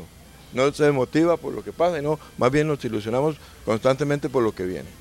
¿Cuál Sí, es el, perdón Harry, cuál es el futbolista de Liga Menor que es de más lejos, de la zona más lejana? De ahí, ¿quién podría ser? De los chiles. Tengo unos muchachos aquí de los chiles, tengo otros de Limón, tengo de Pérez Celedón, tenemos de Monteverde, de Guanacaste, de todo lado de Guanacaste hay jugadores acá. ¿Son, son por visorías o cómo hacen para reclutar ese talento tan lejano, verdad? Bueno, gracias a Dios eh, tenemos el prestigio que ya nos hemos ganado, nos llaman, vea, por aquí hay un muchacho, ahorita me están llamando uno de Osa, que me lo están poniendo muy bien. Eh, cada uno tiene el concepto, ellos ya fueron a selecciones, lo pasaron a la liga, lo pasaron a la prisa y no lo vieron, y nosotros tal vez le vemos otras cosas y hacemos visorías pocas, pero sí hacemos, y lo que la visoría más importante la que nosotros hacemos es aquí. Me recomienda muchacho, ok, aquí tengo cama, aquí tengo comedor, véngase una semana, vamos a ver cómo se comporta. Y de repente no era como lo dijeron, pero de repente sí. Otras veces lo estamos viendo en los equipos, pero nosotros no robamos jugadores. Nosotros robamos directamente al club y le decimos, ¿quiere hacer un convenio con nosotros? Y si el jugador llega a algún lugar, tengo a Emerson Bravo, uno de los mejores jugadores que está ahora en la segunda división, está dando resultados. Yo tengo un convenio con Tilarán, con la asociación de Tilarán, que es de ellos, y Emerson Bravo es en conjunto un jugador de Carmelita, pero bien hablado, bien trabajado, bien pactado. Entonces, ¿qué es lo que pasa? Que si eso hicieran con nosotros, podemos hacer un montón de convenios con todos lados. Y nosotros podemos hacer con todos los equipos de primera división. Como me llevo muy bien con Jicaral, muy bien con Guadalupe, muy bien con San Carlos, eh, con todos. Pero hay otros que no les interesa. Ellos tienen mucha imagen y, nos ven a nosotros como muy pequeños como para ofrecernos ganar algo. Edgar, si Carmelita asciende y le gana al puerto los tres partidos siguientes y logra el ascenso, ¿están preparados realmente para volver a la primera división el equipo de Carmelita? En la parte técnica, en la parte física, en la parte de jugadores, estamos bien. Si nosotros hemos soportado y hemos mantenido este equipo durante cuatro años estable, porque nunca les dejamos de pagar a la, fecha, al día, eso es una cosa que es muy motivante para nosotros. ¿Qué más no podríamos hacer estando con, una, con un recibimiento de dinero de las televisoras o de quien pudiera patrocinarnos? Mucho mayor al que tenemos hoy de 2.650.000 colones. ¿Qué más podríamos hacer? Que, capacitados, eh, habría que ver la parte deportiva, que es la que más me preocuparía. Pero la parte estructural, nosotros estamos para manejar esto. Hay gente que se nos arrimaría, pero hoy día no están con nosotros porque no hay pago. Esa es la verdad. No hay pago para administradores, no hay pago para más gente, porque no podemos. No hay cama para tanta gente. No hay cama para tanta gente. Entonces, por eso es que, pero hay mucha gente ahí llegada que quieren trabajar con el club, pero se les dice, vea, pero no hay pago. De ahí estamos listos. Ahí estamos, eh, por eso no la ven esa estructura tan grande, pero que estamos estables, sí lo estamos, estamos bien con la caja, bien con las deudas, bien, no tenemos, de hecho no tenemos deudas. Y entonces, ¿cuál es el problema? ¿Por qué no puede estar? Entonces, sostiene este proyecto que es grande, gracias a las empresas de Don Hugo. Eh, veo que están chapeando el parqueo, están, eh, está muy bien pintado, bien, mm, se mantiene firme. Uno podría pensar que si no fuera por esto, estaría en abandono ese estadio. No, es que aquí la vida es la Academia Wilmer López. Para que ustedes sepan, esta vida aquí la da toda la academia. La academia contiene 450 jóvenes. Eso son la vida todas las tardes, todos los días. El equipo obviamente que también es la inspiración. Pero la Academia Wilmer López es la más fuerte y la que sostiene esto como el primer patrocinador. Y por eso lo decía usted, es uno de las empresas del grupo, pero es el complejo Wilmer López quien soporta da la cancha, da la estadía, da la limpieza, da todo lo que se ocupa aquí, la utilería, todo lo da la Academia Wilmer López. ¿Cómo va el puerto? Como rival directo, que le va ganando la serie, por cierto, 1 a 0. Sí, muy fuerte, muy buenos. La verdad que les creemos que estamos luchando con un equipo bueno. Todo nuestro respeto para ellos, a un Horacio y su gente. Pero los muchachos de aquí del Carmen eh, tienen ganas de también subir y el fútbol está ahí, nos ganaron 1 a 0, bien ganado, ustedes ya vieron el juego y supieron por qué se sucede eso, pero lo estábamos manejando para traernos el empate. Aún trayéndonos el empate nunca era garantía, ni es garantía para ellos ni para nosotros. El partido es fuerte, nada más es fuerte y ellos les gusta porque lo llevan en ese campo, lo llevan al estado físico, que es lo, lo fuerte de ellos. Don Edgar, es que aquí hay muchos aficionados, como ayer yo conté que yo metí el primer gol en la cancha 9 del proyecto de goles. Pregúntele para que, para que vea que es mentira. Entonces, para Ron, que me, me, ha hecho como 50 veces la pregunta, ¿usted le podría decir que metió el primer gol en la cancha 9 que ustedes no quieren? Puña, eso tiene historia, Harry, ¿verdad? Nunca se lo olvida. ¿Cuántas veces lo cuenta? Es como... Pero, es, pero es cierto, pero es cierto. Fue buen gol y vacilón, fue un gol, fue un partido. No, no era una mejenguilla simple, era una mejenguita bonita, bien organizada de fútbol 9 y fue la inauguración de la cancha. E incluso, le cuento así, en algún momento se manejó la posibilidad de que esa cancha se llamara la cancha monumental. Estábamos acerca de hacer un convenio. Bueno, no llegamos y, no se pudo, pero la cancha se iba a llamar la cancha monumental. Y el gol de Harry fue monumental, entonces. De chilena. quedó, de chilena, ah. ¿cierto? Y quedó muy bien y no es para. Perdimos 6 a 1. yo, yo, conté toda la historia, don Edgar. Yo conté toda la historia. Imagínese a Harry de chilena. Esa no quería decirla porque, la porque se cayó. No, es que Ron me, tiene, me ha preguntado como 20 veces, pero cuando le preguntaron a Edgar, ayer se, se rajó. ahí está Ron. Eh, don Edgar, quería preguntarle sobre la llegada de Patrick Pemberton al equipo. Eh, ¿Cómo se dio eh, las negociaciones? ¿Cómo fueron? Y, y, la importancia que tiene en un plantel Patrick Pemberton. Por supuesto, fue, fue una petición del cuerpo técnico, o sea, la parte técnica, todos los que nos reunimos, que sabíamos que teníamos que reforzar el equipo, no solo Patrick, trajimos a Lagos, trajimos a a Rafa Núñez, trajimos a Bernice Solórzano, trajimos a varios, eh, porque fue una estructura. Claro que la llegada a Patria eh, tuvimos que hacer un esfuerzo económico, más que eh, porque era de otro equipo, Entonces él estaba con contrato, pero todos los demás fueron libres y sin embargo fue un esfuerzo y se logró hacer. Y gracias a Dios Pati ha venido a, a reforzar. Y yo les quiero comentar a ustedes algo que, que ustedes lo ven en la cancha, lo que él aporta, pero aporta dos veces más fuera de la cancha.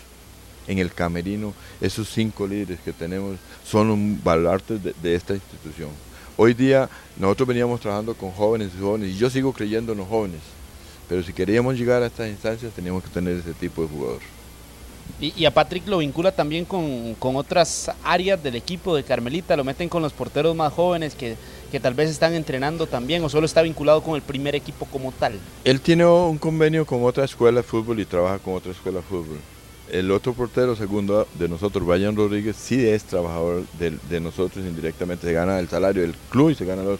Patrick solo gana el salario de la primera y no se involucra por ahora. Brian Rodríguez es el que estuvo en, en primera división, ¿no? También el Está. nicaragüense en selección, incluso de Está Nicaragua. ahí, está ahí. Este es un jugador que está, tenemos acá.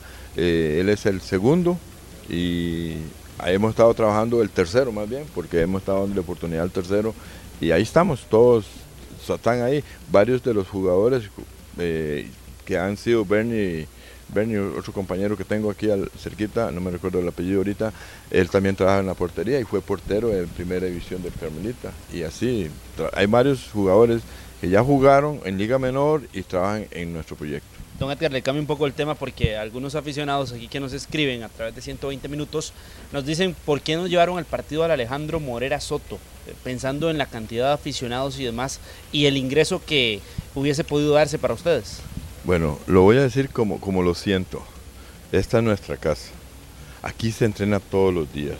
Y es correcto, nos podemos ganar un poco más de dinero. Pero no reemplaza el dinero que nos ganemos. Nada, ni dos meses, ni dos meses atrás. Hemos estado perdiendo durante mucho tiempo. Y ya que perdimos, vamos a recuperar 5 millones y, exponer a nuestros jugadores que nos digan, por, por la plata perdieron, que por abandonar el terreno de casa perdieron, si fuera que perdemos. Y ellos tienen la convicción de que van a ganar en nuestra casa. Entonces yo tengo que respaldar a mi equipo. El equipo quiso aquí, el equipo tiene aquí. Es más, y nosotros, los dirigentes, queremos aquí. Ahora, dejo abierta una posibilidad. Si hay una gran final, sí cabe la posibilidad de ir a negociar. Y no necesariamente el Morera Soto. Cualquier otro estadio. Ópale. Me dejó así como pensando, ¿y ¿por qué no el Manuel Soto? ¿no? Porque nosotros si, dependerá de lo que nos cobren un lado y el otro. ¿Eh? De ese Nacional. No, no creo, porque no creo que llevemos tanta gente. Porque solo que nos regalen el, el- la estadía ahí, porque es muy cara. Pero puede ser Guadalupe, ¿no? Sí, Cudillo de Fonseca. Ahí, tiene más capacidad que esto. Bueno, podría ser otros. Podría ser Pavas, no sé. Podría ser. Entonces, Sí. de repente, cualquier otro estadio seríamos visita. Es exponer igual. Puede ser cualquiera, pero bueno. Tiene que Ahorita- pasar el ahorita- domingo. Exactamente, esa es la parte más importante. Nosotros no estamos pensando en ese otro partido. El único partido que interesa hoy es el del domingo. Y así es como todos los jugadores y nosotros estamos con los pies en el suelo. Así Perfecto, don Edgar. Agradecerle por habernos recibido aquí en el complejo Wilmer López, aquí en la Playbook de Alajuela, y siempre es un orgullo. Por eso no está lloviendo. Está un poco oscuro, pero no ha llovido todavía. No, es que está, entró esta, ¿cómo se llama? Onda. Esta onda tropical. Entonces, bueno, vamos a ver qué pasa, hasta dónde llega. Pero en el partido hemos estado entrenando los muchachos, los juveniles, en, en bajo lluvia y la cancha responde siempre. Siempre se... Es sintética, ¿verdad? es sintética, sí. No hay problema. Bueno, también para los aficionados porteños, se me olvidó antes decirle, y a raíz de lo sintético, no permitimos nada más que eh, humo, humo, no permitimos bengalas, no permitimos nada de pólvora, para que no ingresen porque se los van a quitar y no queremos ningún problema con ni ellos ni con los de nuestros. Banderas no pueden entrar con palo, banderas y no hay paraguas. De Carmelita, ¿cuántos aficionados esperan? Nada más por último. Yo esperaría mil, ojalá que lleguen mil. mil, mil. Vengan todos. Sí, ojalá que Que lleguen. se vengan. Sí. Una pausa, amigos. Estamos en 120 minutos aquí en Monumental, desde la Playbook en Alajuela. donde Está ubicado el estadio Rafael Bolaños. Saludos para toda la gente que está ahí en sintonía monumental y escribiéndonos a través de el Facebook de Deportes Monumental. Pausa, ya venimos al Rafael Bolaños. Continuamos acá en Monumental, la radio de Costa Rica y también a través de Canal 11, 10 con 21. En la mañana de este viernes 20 de mayo, cada vez más cerca de, esta, de este segundo juego de la final de clausura 2022 en la Liga Ascenso. Ahora nos acompaña Vinicio Alvarado, que es el técnico eh, de Carmelita. Vinicio, bienvenido a 120 minutos. ¿Qué se le dice al plantel ya cada vez más cerca de un partido como el que se va a jugar el próximo domingo y cómo nota al camerino Bienvenido, buenos días. Buenos días y bueno, también bienvenidos ustedes a, nuestra casa, el Rafael Bolaños.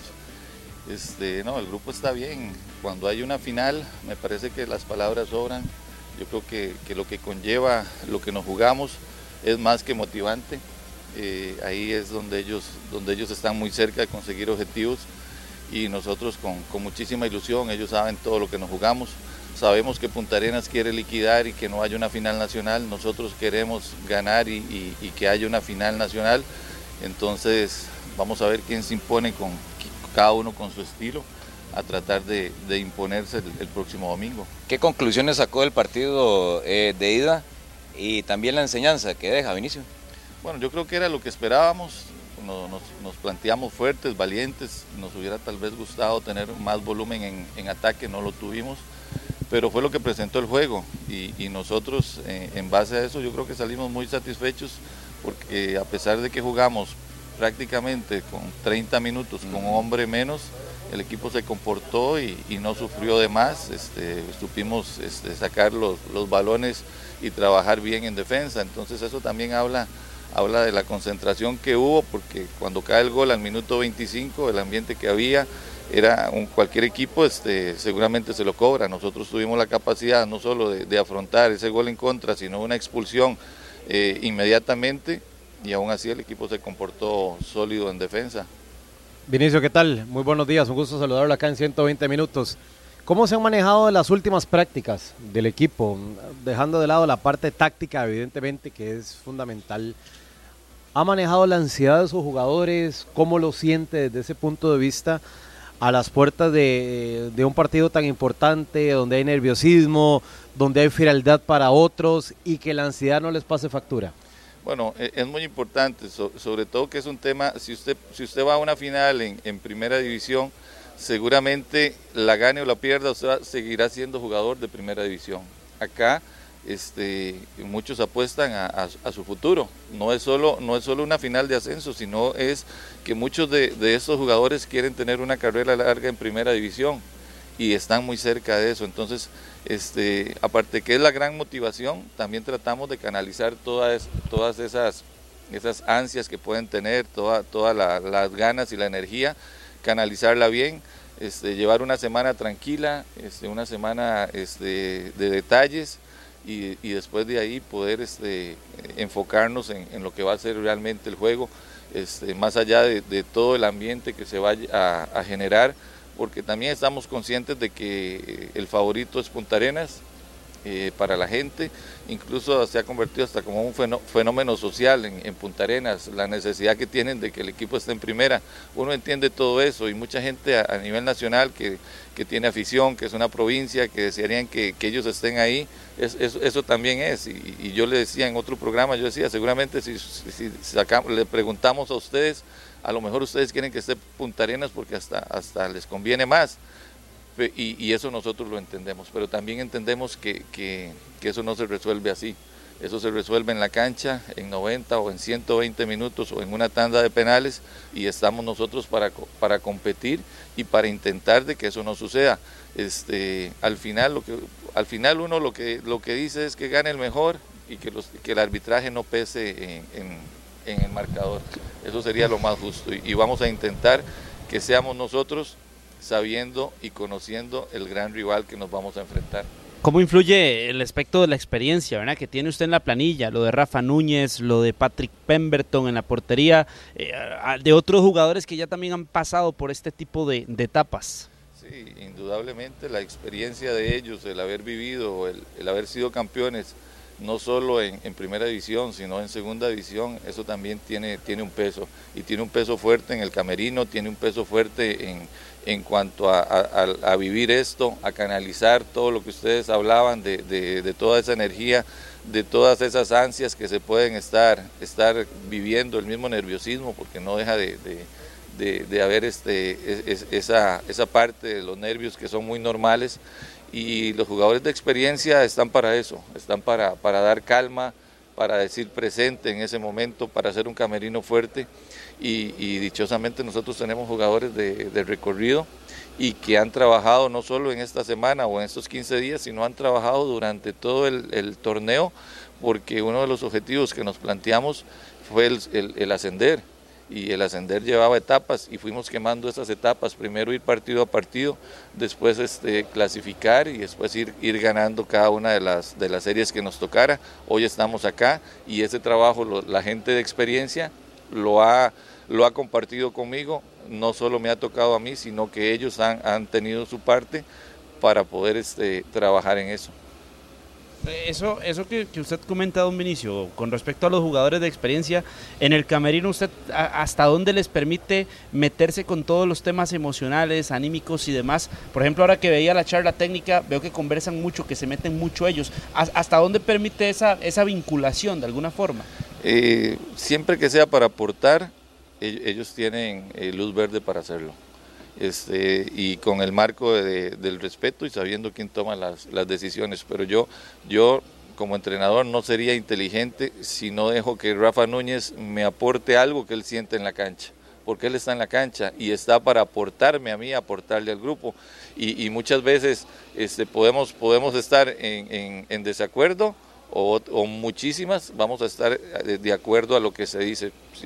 Y, son cositas y son y son cositas del juego. Por ejemplo este dónde vamos a presionar cómo vamos a presionar a lo mejor ellos están sintiendo algo y me dicen profe vea este esta presión necesitamos que este jugador nos ayude en esta parte entonces yo creo que eso más bien enriquece al grupo en lugar de, quitarle a uno autoridad. Me parece que, que no sería inteligente de parte mía si no, si no lo hacemos de esa forma. Ha madurado mucho Beckford.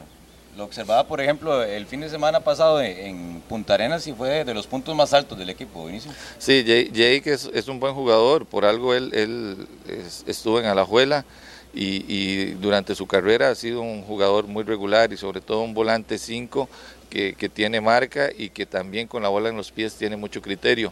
Él, él le afectó mucho una lesión grave que tuvo, que lo alejó como un año y, le costó y bueno, acá ha venido y ha tenido una regularidad importante y, ha sido también uno de los puntos altos y en cuanto a Jake que, me genera me genera posibilidades dentro del campo. Yo puedo con Jake puedo pasar de un sistema a otro y, eso eso es muy bueno porque me permite tener este esos cambios o, esas variantes sin necesidad de, de hacer un cambio y, gastarme un jugador. ¿Qué partido se imagina el domingo?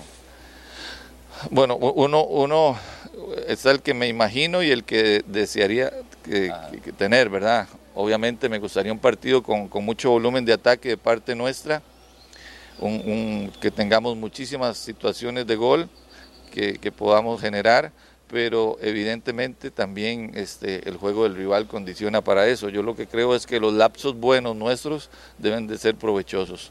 Este, va a haber juego directo, en el Rafael Bolaños va a haber juego directo donde vamos a tener que pelear el segundo balón. ¿Qué es lo que buscamos? Que a partir de ese segundo balón este, tengamos fluidez en nuestro ataque y que sean ataques que, hagan daño. Eso es lo que uno, lo que uno espera. Defensivamente este, sabemos que vamos a sufrir, seguramente vamos a sufrir, pero tenemos que ser valientes para poder salir de esas situaciones y, que el rival no nos, no nos haga daño. Pero lo que creo es que tenemos eh, una... una una desventaja mínima y que tenemos mucho tiempo para no volvernos locos y tratar de, emparejar el partido. Vinicio, dentro de ese análisis eh, de situación de juego que usted ha venido realizando, le puso el ejemplo el partido contra Santana en Santana, lo que pasó a los 14 segundos con el Punta Arenas. Sí, por supuesto, sobre todo cuando fuimos allá al estadio de, ellos, sabemos que, que que son fuertes. De hecho, ellos iniciaron con, esa jugada y sabíamos que teníamos que, hacernos fuertes en, el juego aéreo. Y, no solo en eso, no solo el que disputa, sino la gente que queda alrededor del balón para, para, que no nos vayan a sorprender. por supuesto que, que nosotros analizamos todo eso y tratamos de contrarrestar las muchísimas fortalezas que tiene el rival. Es que la acción cambia todo el panorama, incluso lo decía Luis José R en aquella oportunidad, me tocó entrevistarlo le decía, Luis José, ¿cómo manejar un partido donde venías en contra en el marcador y a los 14 segundos se le descuadra absolutamente todo el plan táctico que trae un equipo, ¿verdad? Yo creo que eso es un punto de concentración vital en una instancia tan definitiva como esa. Sí, también, Maynor, hay que estar preparados para, para esas cosas, porque acá eh, el, partido es muy largo, son 90 minutos y, a veces nos desesperamos y, y, sobre todo que los primeros minutos deben ser para, para, para luchar, para ganar mi, mi, espacio en la cancha, para sentarme bien, para que no me sorprendan. Este, acá Punta Arenas vino y, y también a los dos minutos nos, nos iba ganando y tuvimos la, la capacidad de, de revertir eh, eh, a, en los a los 17 minutos ya, ya le habíamos dado vuelta al marcador, a los 35 tuvimos, tuvimos un penal a favor que fallamos. Este, inmediatamente después de esa jugada este, hay una contra y nos, y nos hacen, y hacemos un penal y nos empatan, nos dan vuelta al marcador, empatamos. Entonces son, son, son, son situaciones donde ahí pesa mucho la madurez del equipo y la paciencia que, se debe tener. A lo mejor a Luis lo que o, a Santana tal vez le faltó e, esa madurez de, jugadores que, son muy jóvenes como para decir, bueno, replanteemos la frialdad, y replantear un poco, pero, pero son, son cosas que pueden pasar y con las que tenemos que, lidiar también. ¿Es más cómodo para usted cerrar eh, una serie como estas como local, eh, ya conociendo obviamente lo que haya sucedido en el partido de ida y cerrar como local en casa? Es, es, muy relativo. Hoy en día yo creo que las localías tampoco es que, pesan tanto. Las localías este, tienen valor en la medida que, que, uno este, haga un buen partido afuera. Y, en este caso yo creo que, que, la serie nosotros fuimos allá y es una serie que está abierta. Entonces ahora es tratar de, de, hacer un juego muy inteligente sabiendo de que la parte de, jugar acá no nos garantiza que vayamos a ganar, acá nos garantiza que hagamos un partido muy muy bueno, muy completo, tanto en defensa como en ataque. Después de ahí este, seguramente va a haber más gente de Punta Arenas también, entonces e, e, es, es, muy relativo. Nosotros eh, con la última serie contra Liberia, que era un candidato fuerte, fuimos y acá empatamos, nos empataron en la última jugada este, del partido. Ellos felices, contentos con el 2-2 y, allá nosotros fuimos y, ganamos el partido. Entonces, me parece que, lo que más determina es la capacidad que tengan los equipos para, para plantearse ya sea afuera o en, o en casa. ¿Qué decir de Horacio Esquivel como rival? Eh, don Horacio Esquivel merece todo mi respeto, es, es, una persona que se ganó este, un prestigio en Limón por, por todo lo que él hizo allá con la gente joven y que ahora en Punta Arenas ha demostrado de que, fue y, trabajó en un, en un proyecto serio, eh, lo ha hecho campeón de apertura, lo, lo, tiene en la final del clausura y eso habla, habla muy bien del trabajo que, él está haciendo allá en Punta Arenas, me parece que, es muy meritorio y no podemos quitarle méritos a todo lo que ha hecho el puerto en, en los dos torneos donde se plantó en las dos finales, entonces me parece que que habla muy bien de lo que, de lo que él ha hecho y la apuesta que hizo. Dominicio, el fútbol es injusto. Se lo consulto por lo que le pasa a Patrick Pemberton en Elito Pérez. Eh, depende, yo creo que, que, si lo vemos de por esa parte puede, puede ser que sí, pero pero el fútbol este nos da y nos quita constantemente. A veces a veces este llegamos a un club y, somos figura o, muchas veces este eh, por ejemplo, si yo soy defensa, a lo mejor en el último minuto viene el delantero, me cabecea y soy villano, pero después tengo la revancha y, anoto el, gol del triunfo. Entonces me parece que, el fútbol nos da y nos quita de forma proporcional. ¿Se sufre más en segunda división, Vinicio?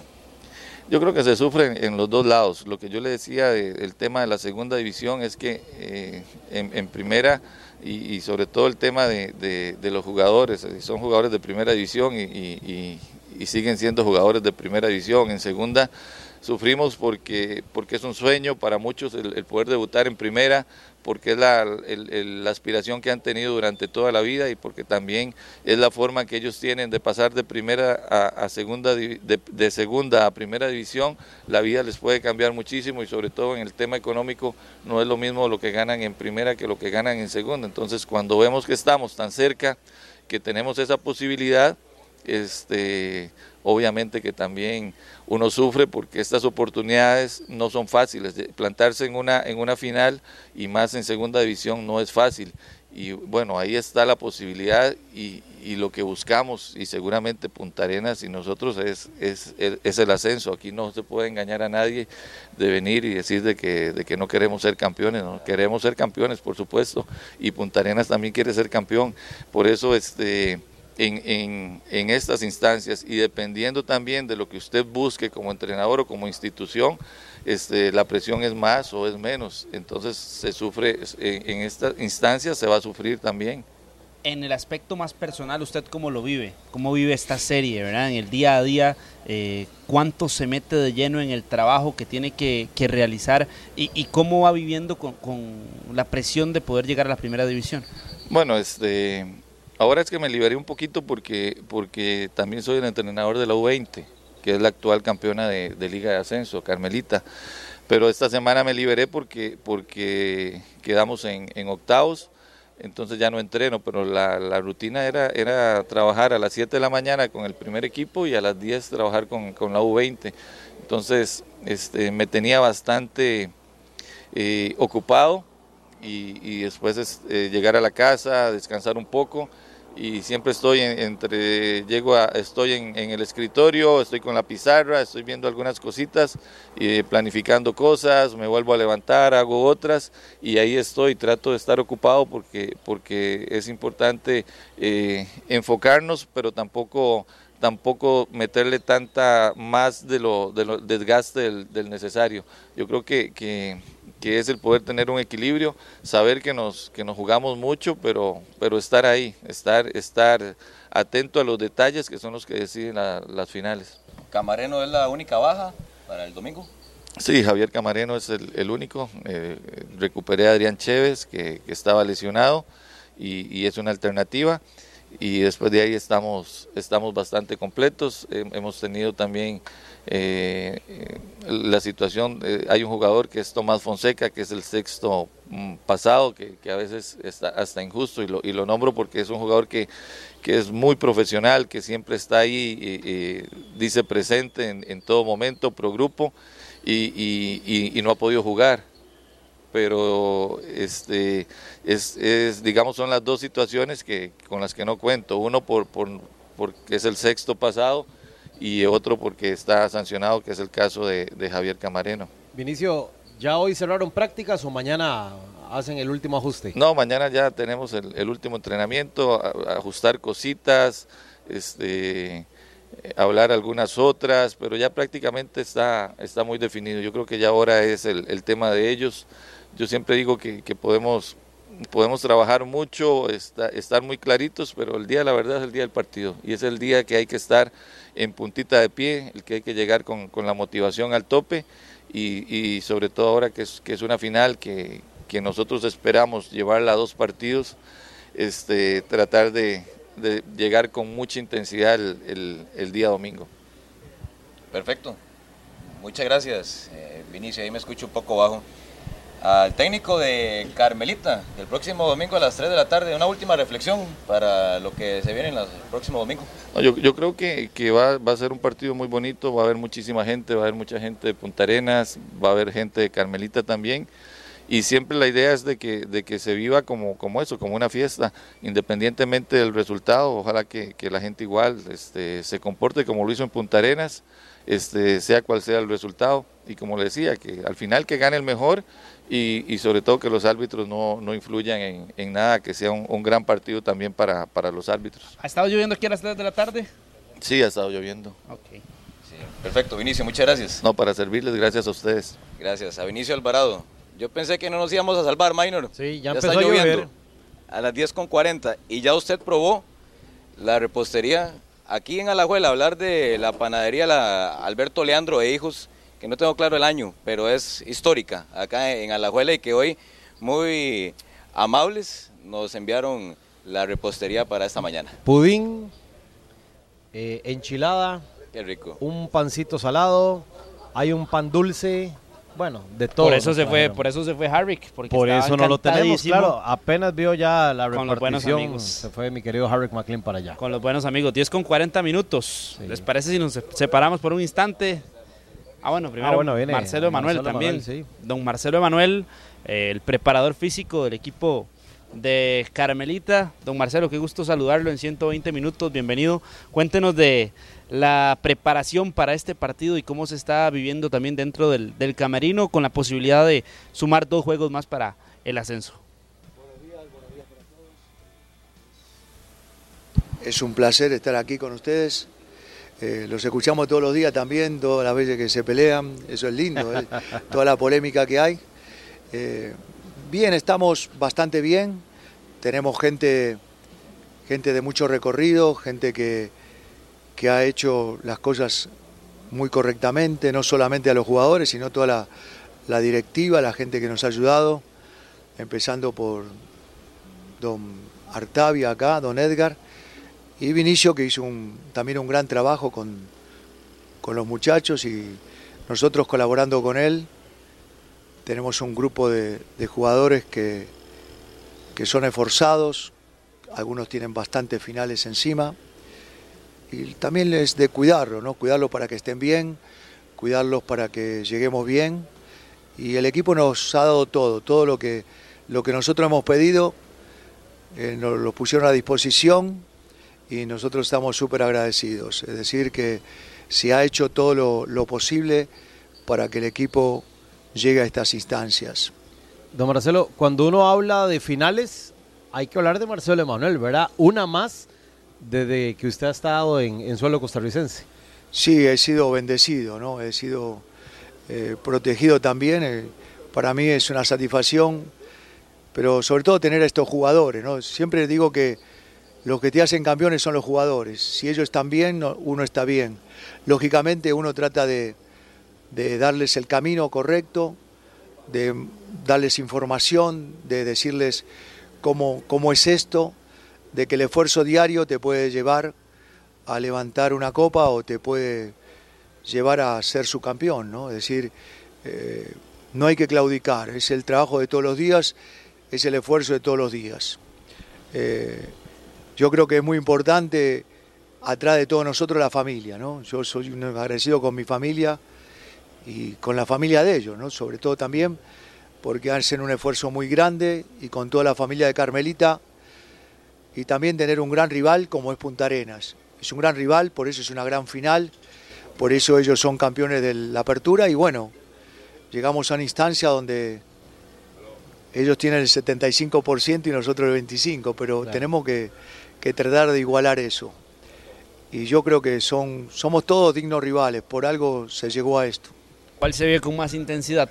¿Cuál la vive usted con más intensidad? ¿Cuál final? ¿La, ¿La, de primera división o la de la segunda división? Todas porque no sé si voy a tener otra. es decir, para mí esta puede ser la última final. Entonces, por esto digo que soy un bendecido. Para mí todas son, tanto acá como en Honduras, es un privilegio llegar a una final y con este, con este tipo de jugadores, ¿no? que cuando teníamos todo o cuando no teníamos mucho, ellos igual trabajaban. Es decir, el esfuerzo no se negocia y el esfuerzo es el que te lleva, como lo ha llevado también a Punta Arena a estas instancias. Y también saludarlo porque la afición de Punta Arena se portó muy bien con nosotros y la gente de Punta Arena se ha portado muy bien con nosotros también. Pero bueno, cada uno va a hacer lo suyo. Ha estado en varios equipos. ¿Cómo califica este camerino, el actual de Carmelita? Este camerino es excelente, es como estar en mi casa. Es una familia, es un camerino muy, muy educado, muy trabajador, eh, muy de apoyarse cuando falta algo, cuando alguno tiene un problema y sobre todo decirnos las cosas, ¿no? Decir, a veces sin maltratarnos, decirnos las cosas bien y para mejorar, porque también hay que indicarles el camino a, mucha gente joven. Y eso nos han ayudado un Patrick, un Rafa, un Jake, un Michael, un Bernie Solórzano, un José Alvarado. Toda esa gente que tiene su experiencia nos ha ayudado. Junto con Vinicio hemos tratado de aportar todo para que ellos no solo sean mejores jugadores, sino sean mejores personas. Necesitamos hombres de bien. Yo creo que ese es el camino para, para tener estos grandes jugadores. De lo que se habla de fuera de la Liga de Ascenso, ya estando dentro, ¿es como se dice o no? Ex excelente, me siento súper cómodo, ¿sí? Me siento bien, me siento bien recibido. ya había estado en Carmelita en la primera división, tuve la dicha de estar hace muchos años y estuvimos siete semanas en primer lugar en la primera división y veo que el proyecto ha crecido, ha crecido mucho por la familia Bolaños, por Don Edgar, por toda esta gente que, que trabaja día a día. Acá la gente llega a las cinco y media de la mañana y está trabajando. Es increíble, ¿no? ¿Está vinculado solo con el primer equipo? ¿Cómo está haciendo el, el trabajo suyo en la institución, en el complejo Es- también? Estoy vinculado con el primer equipo, me siento cómodo con el primer equipo, me cuidan para que esté con el primer equipo, trabajo las horas que tengo que trabajar y después tengo otras en la casa para, para sacar mucha información, pasarles mucha información, tratar de que la motivación sea lo mejor, tratar de sumar, tratar de, de aportar al cuerpo técnico y aportarle a ellos. Y todo lo que necesitamos, ya te digo, ya nos dieron todo, todo lo que pudieron y nosotros aprovechamos todo lo que nos dieron. Y detrás de Vinicio Alvarado, dos experimentados, de verdad, su persona y también que llega Guillermo Fariña, como se dice en Costa Rica, que usted es casi costarricense, qué colmillo hay detrás de la Sí, parte de Vinicio. Don Guillermo una gran persona también, hablamos todos los días, gracias a Dios eh, se nos acercó una persona súper humilde, súper conocedora. Y sí, es una persona que, que tú le puedes preguntar. Después la decisión es jerárquica, la decisión la toma Vinicio. Vinicio es el, el jefe de todos nosotros, ¿no? Y uno le das la opinión, lo que piensa, y después él toma la, la decisión que él cree conveniente de acuerdo a su conocimiento, ¿no? Don Marcelo, muchas gracias y siempre un gusto conversar con usted y muchos éxitos para el partido también.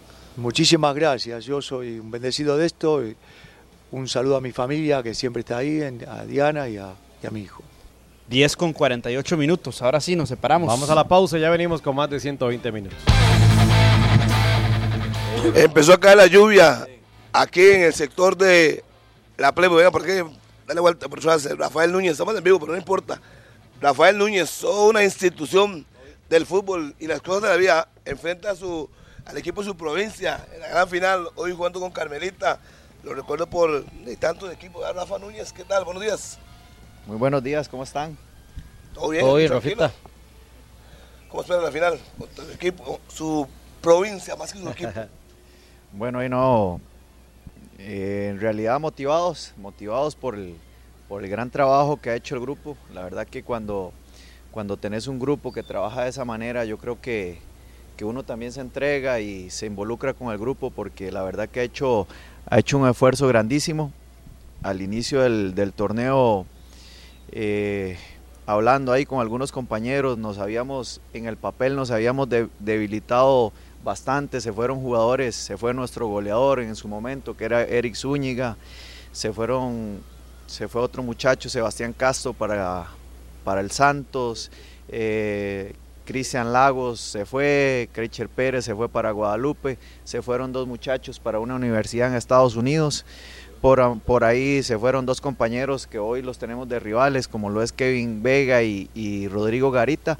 Entonces en el papel nos habíamos debilitado, pero yo creo que desde ese momento fuimos, fuimos conscientes de, nues- de nuestra situación, sabíamos que, que si en el papel como, te, como te marcaba nos habíamos debilitado, había que redoblar esfuerzos y yo creo que lo ha hecho. Entonces uno, más allá que hoy me toca que estar en, al, al frente de una final eh, contra mi provincia, contra un equipo en el cual le guardo mucho cariño porque no, no lo puedo ocultar, sería deshonesto de mi parte. Punta Arena siempre va a ser mi equipo, pero hoy me debo a, Carmelita y hoy tengo que pelear por los intereses de Carmelita. Eh, es un equipo donde pasé 11 años en el PFC y tuve la bendición de haber jugado en los dos equipos de, de mi provincia, lo, como, como lo es el Municipal Punta Arenas, donde di, di mis primeros pasos. Pero bueno, así es el fútbol. Hoy, hoy me toca estar acá representando un grip- a un grupo que tiene un corazón grandísimo y estamos en esta final y, y tenemos la oportunidad de soñar. ¿Has disfrutado de esta etapa, este campeonato con Carmelita, Rafa? Totalmente, totalmente, porque eh, ya no estamos tan jóvenes. Entonces, que se nos llegue la bendición de una final más que, que pareciera fácil, pero no lo es. Y yo creo que con un gran esfuerzo, con muchas adversidades que, que ha vencido este grupo lo, no lo hemos ganado. Y como te decía, tenemos la oportunidad de, cerrar en casa, de, soñar, ¿por qué no?, de, ganar esta final de clausura y, ir por la meta que nos habíamos planteado desde el inicio, que sabíamos que estaba cuesta arriba, pero que si nos enfocábamos y nos determinábamos, eh, podíamos alcanzarlo. ¿Para cuánto más Rafa Núñez en el fútbol de Costa Rica, sea en primera, en segunda? Recuerdo su paso por Punta Arenas, por Jicaral, y ahora San Carmelita. ¿Cuánto más, Rafa? Bueno, ahí, hasta el momento, como, como lo decía Minor, estoy disfrutando, ya sabremos para, para cuánto más pueda tener, solo el, solo el futuro lo sabrá. Hoy estoy enfocado con mis compañeros en esta final, disfrutándolo al máximo y ya veremos. Hasta el momento de hoy me, me he sentido bien físicamente, que creo que que con los años es lo que hay que más, que más hay que mantener, la parte, la parte física, porque la experiencia y todas esas cosas lo, ayudan a uno, pero hay que mantenerse muy bien en la parte física. Yo creo que hasta el día de hoy me he mantenido en buena forma. Buena alimentación, buen descanso, o sea, usted no hay que contarle nada de eso, más bien los jóvenes deben de usted como ejemplo lo que hace para poder llegar largo y mantenerse muchos años en primera división. Sí, sí, claro, yo creo que cada vez que avanzan los años, yo creo que el jugador de Costa Rica se va haciendo más profesional y eso es lo que intentamos, eh, eh, traspasar a los jóvenes de una buena conducta, un, buen profesionalismo. Yo creo que, que, no solo mi persona, hemos, tenemos compañeros que son un ejemplo, como lo es Patrick Pemberton, que hoy eh, creo que con 40 años es un ejemplo grandísimo para cada uno de nosotros. Yo creo que eso como, como los más grandes del grupo, es lo que nos toca a nosotros, dar el ejemplo en, cada área, a, los, a los jóvenes, que en Carmelita hay muchos, eh, nuestra, nuestra planilla han debutado un montón de jugadores este, torneo y, y, ahí los tenemos. Ellos, como siempre se los decimos, hay planillas que son más amplias, nosotros los tenemos a ellos y, ellos tienen que estar preparados para, para darnos, darle una mano al grupo. Ya para finalizar, Rafa, ¿te han molestado los excompañeros del, de aquel equipo del Puerto del 2005? La vez pasada hacíamos el repaso de la planilla y de los jugadores acá en 120 minutos y qué equipazo tenía ese Puerto. Sí, sí, claro. Eh, toda la, la, afición allá del Puerto, que tengo muchas personas conocidas y, y que siempre me han tratado muy bien ahí en el, me han escrito mensajes que, me desean lo mejor nada más y que, y que Dios me tenga con salud y me guarde nada más. Pero, pero así es esto. Yo sé que Punta Arenas añora ese, ese ascenso, pero bueno, hoy como te decía, hoy me toca estar eh, en, la, en la acera del frente, pero con un grupo increíble, espectacular, el cual yo tengo que, esforzarme al, al, máximo por ellos porque no me han demostrado otra cosa. Vamos a de la historia de Punta Arenas, de los pocos jugadores, o el único quizás, que ha jugado en la primera edición con los dos equipos de Punta Arenas, Jicaral y el Municipal Punta Arenas. Sí, hace unos días hacía y apareció una foto en Facebook y yo creía que era de los únicos jugadores que había jugado en el Municipal, que jugué en segunda división y en el Punta Arenas FC, sin obviar a Jicaral, ¿verdad? Que ahí tuve la bendición de, tener el ascenso. Pero también Daniel Quiroz jugó en, jugó en el Municipal Punta Arenas. Días atrás vi una foto ahí en Facebook y, tuve ese dato. Pero gracias a Dios me ha dado la bendición de estar en los tres equipos que por historia han sido los que han marcado ahí la pauta en, Punta Arenas y he tenido la bendición de, de, estar en los tres equipos. Entonces, siempre agradecido con mi provincia. Bueno, capitán, agradecerle aquí, suerte para el domingo, una final que no será nada fácil, pero si ustedes tienen la palabra para poder estar en la fiesta grande, obligados a ganar el domingo. Sí, muchas gracias, Harry, no tenemos más allá, es, es ganar o ganar y si queremos pasar a la gran final y bueno, lo haremos todo, esa es la, la promesa que, que nos hicimos al grupo desde el inicio, que este equipo podría faltar el podría faltar fineza, pero correr y esfuerzo, ese era nuestro compromiso y el domingo sin lugar a dudas no puede faltar. Perfecto, Rafael Núñez, un histórico en el fútbol de Costa Rica con Punta Arenas y Caral, Municipal de Punta Arenas. ¿Con quién más jugó usted, Rafa? ¿En primera edición? Con Liberia. Liberia. Con Liberia. Liberia y ahora Carmelita. Y un paso en Guatemala. ¿En el ascenso con? Nueva Concepción. Nueva Concepción, bueno, ahí está Rafael Núñez. El domingo arrancamos a las 2 de la tarde la transmisión para que lo tengan muy en cuenta acá en Monumental, la radio de Costa Rica 93.5 FM. El juego es a las 3, así que el previo desde las 2 de la tarde para que no se pierdan toda la información. Se fue Serrano y se fue la lluvia. Sí. ¿Qué será? De una señal divina. Una señal divina, sí. Gracias, Rafita, muy Serrano. amable. Pura vida igual. Serrano, Carlos Serrano. Amigos, nos vamos a agradecer a don Edgar Artavia, a don Hugo Bolaños, toda la gente del Carmelito. Hoy estuvimos aquí en el estadio Rafael Bolaños, obviamente 120 minutos saliendo las fronteras de nuestro edificio Vea central bien- monumental. vea venga, bien- Carlos, venga. No, no, no. Venga, Vea que ya bien se ve la toma abierta así sin Carlos, vea. Sí, vea, vea, vea Así se ve más bonita, ve la toma abierta. Hágala, ahí. hágala. Esa es. Esa Se ve es. más bonito que nos abracemos porque nos queremos, mi amigo Minor y yo. No, no, no, no, no. Tome asiento, Carlos, para irnos. Saludos a Joseph Fonseca, que ahí está en sintonía de 120 minutos. ¿No hay árbitro, verdad, todavía para el domingo? ¿O sí? No he visto en el chat de No, la no, lista no, de no. No lo ha mandado, ya está, pero no lo ha mandado. Ya casi. Sí, sí, Despide sí. el programa, José Carlos. Nos escuchamos el próximo lunes en 120 minutos. Hasta luego. Se quedan en noti- con Noticias Monumental. Este programa fue una producción de Radio Monumental.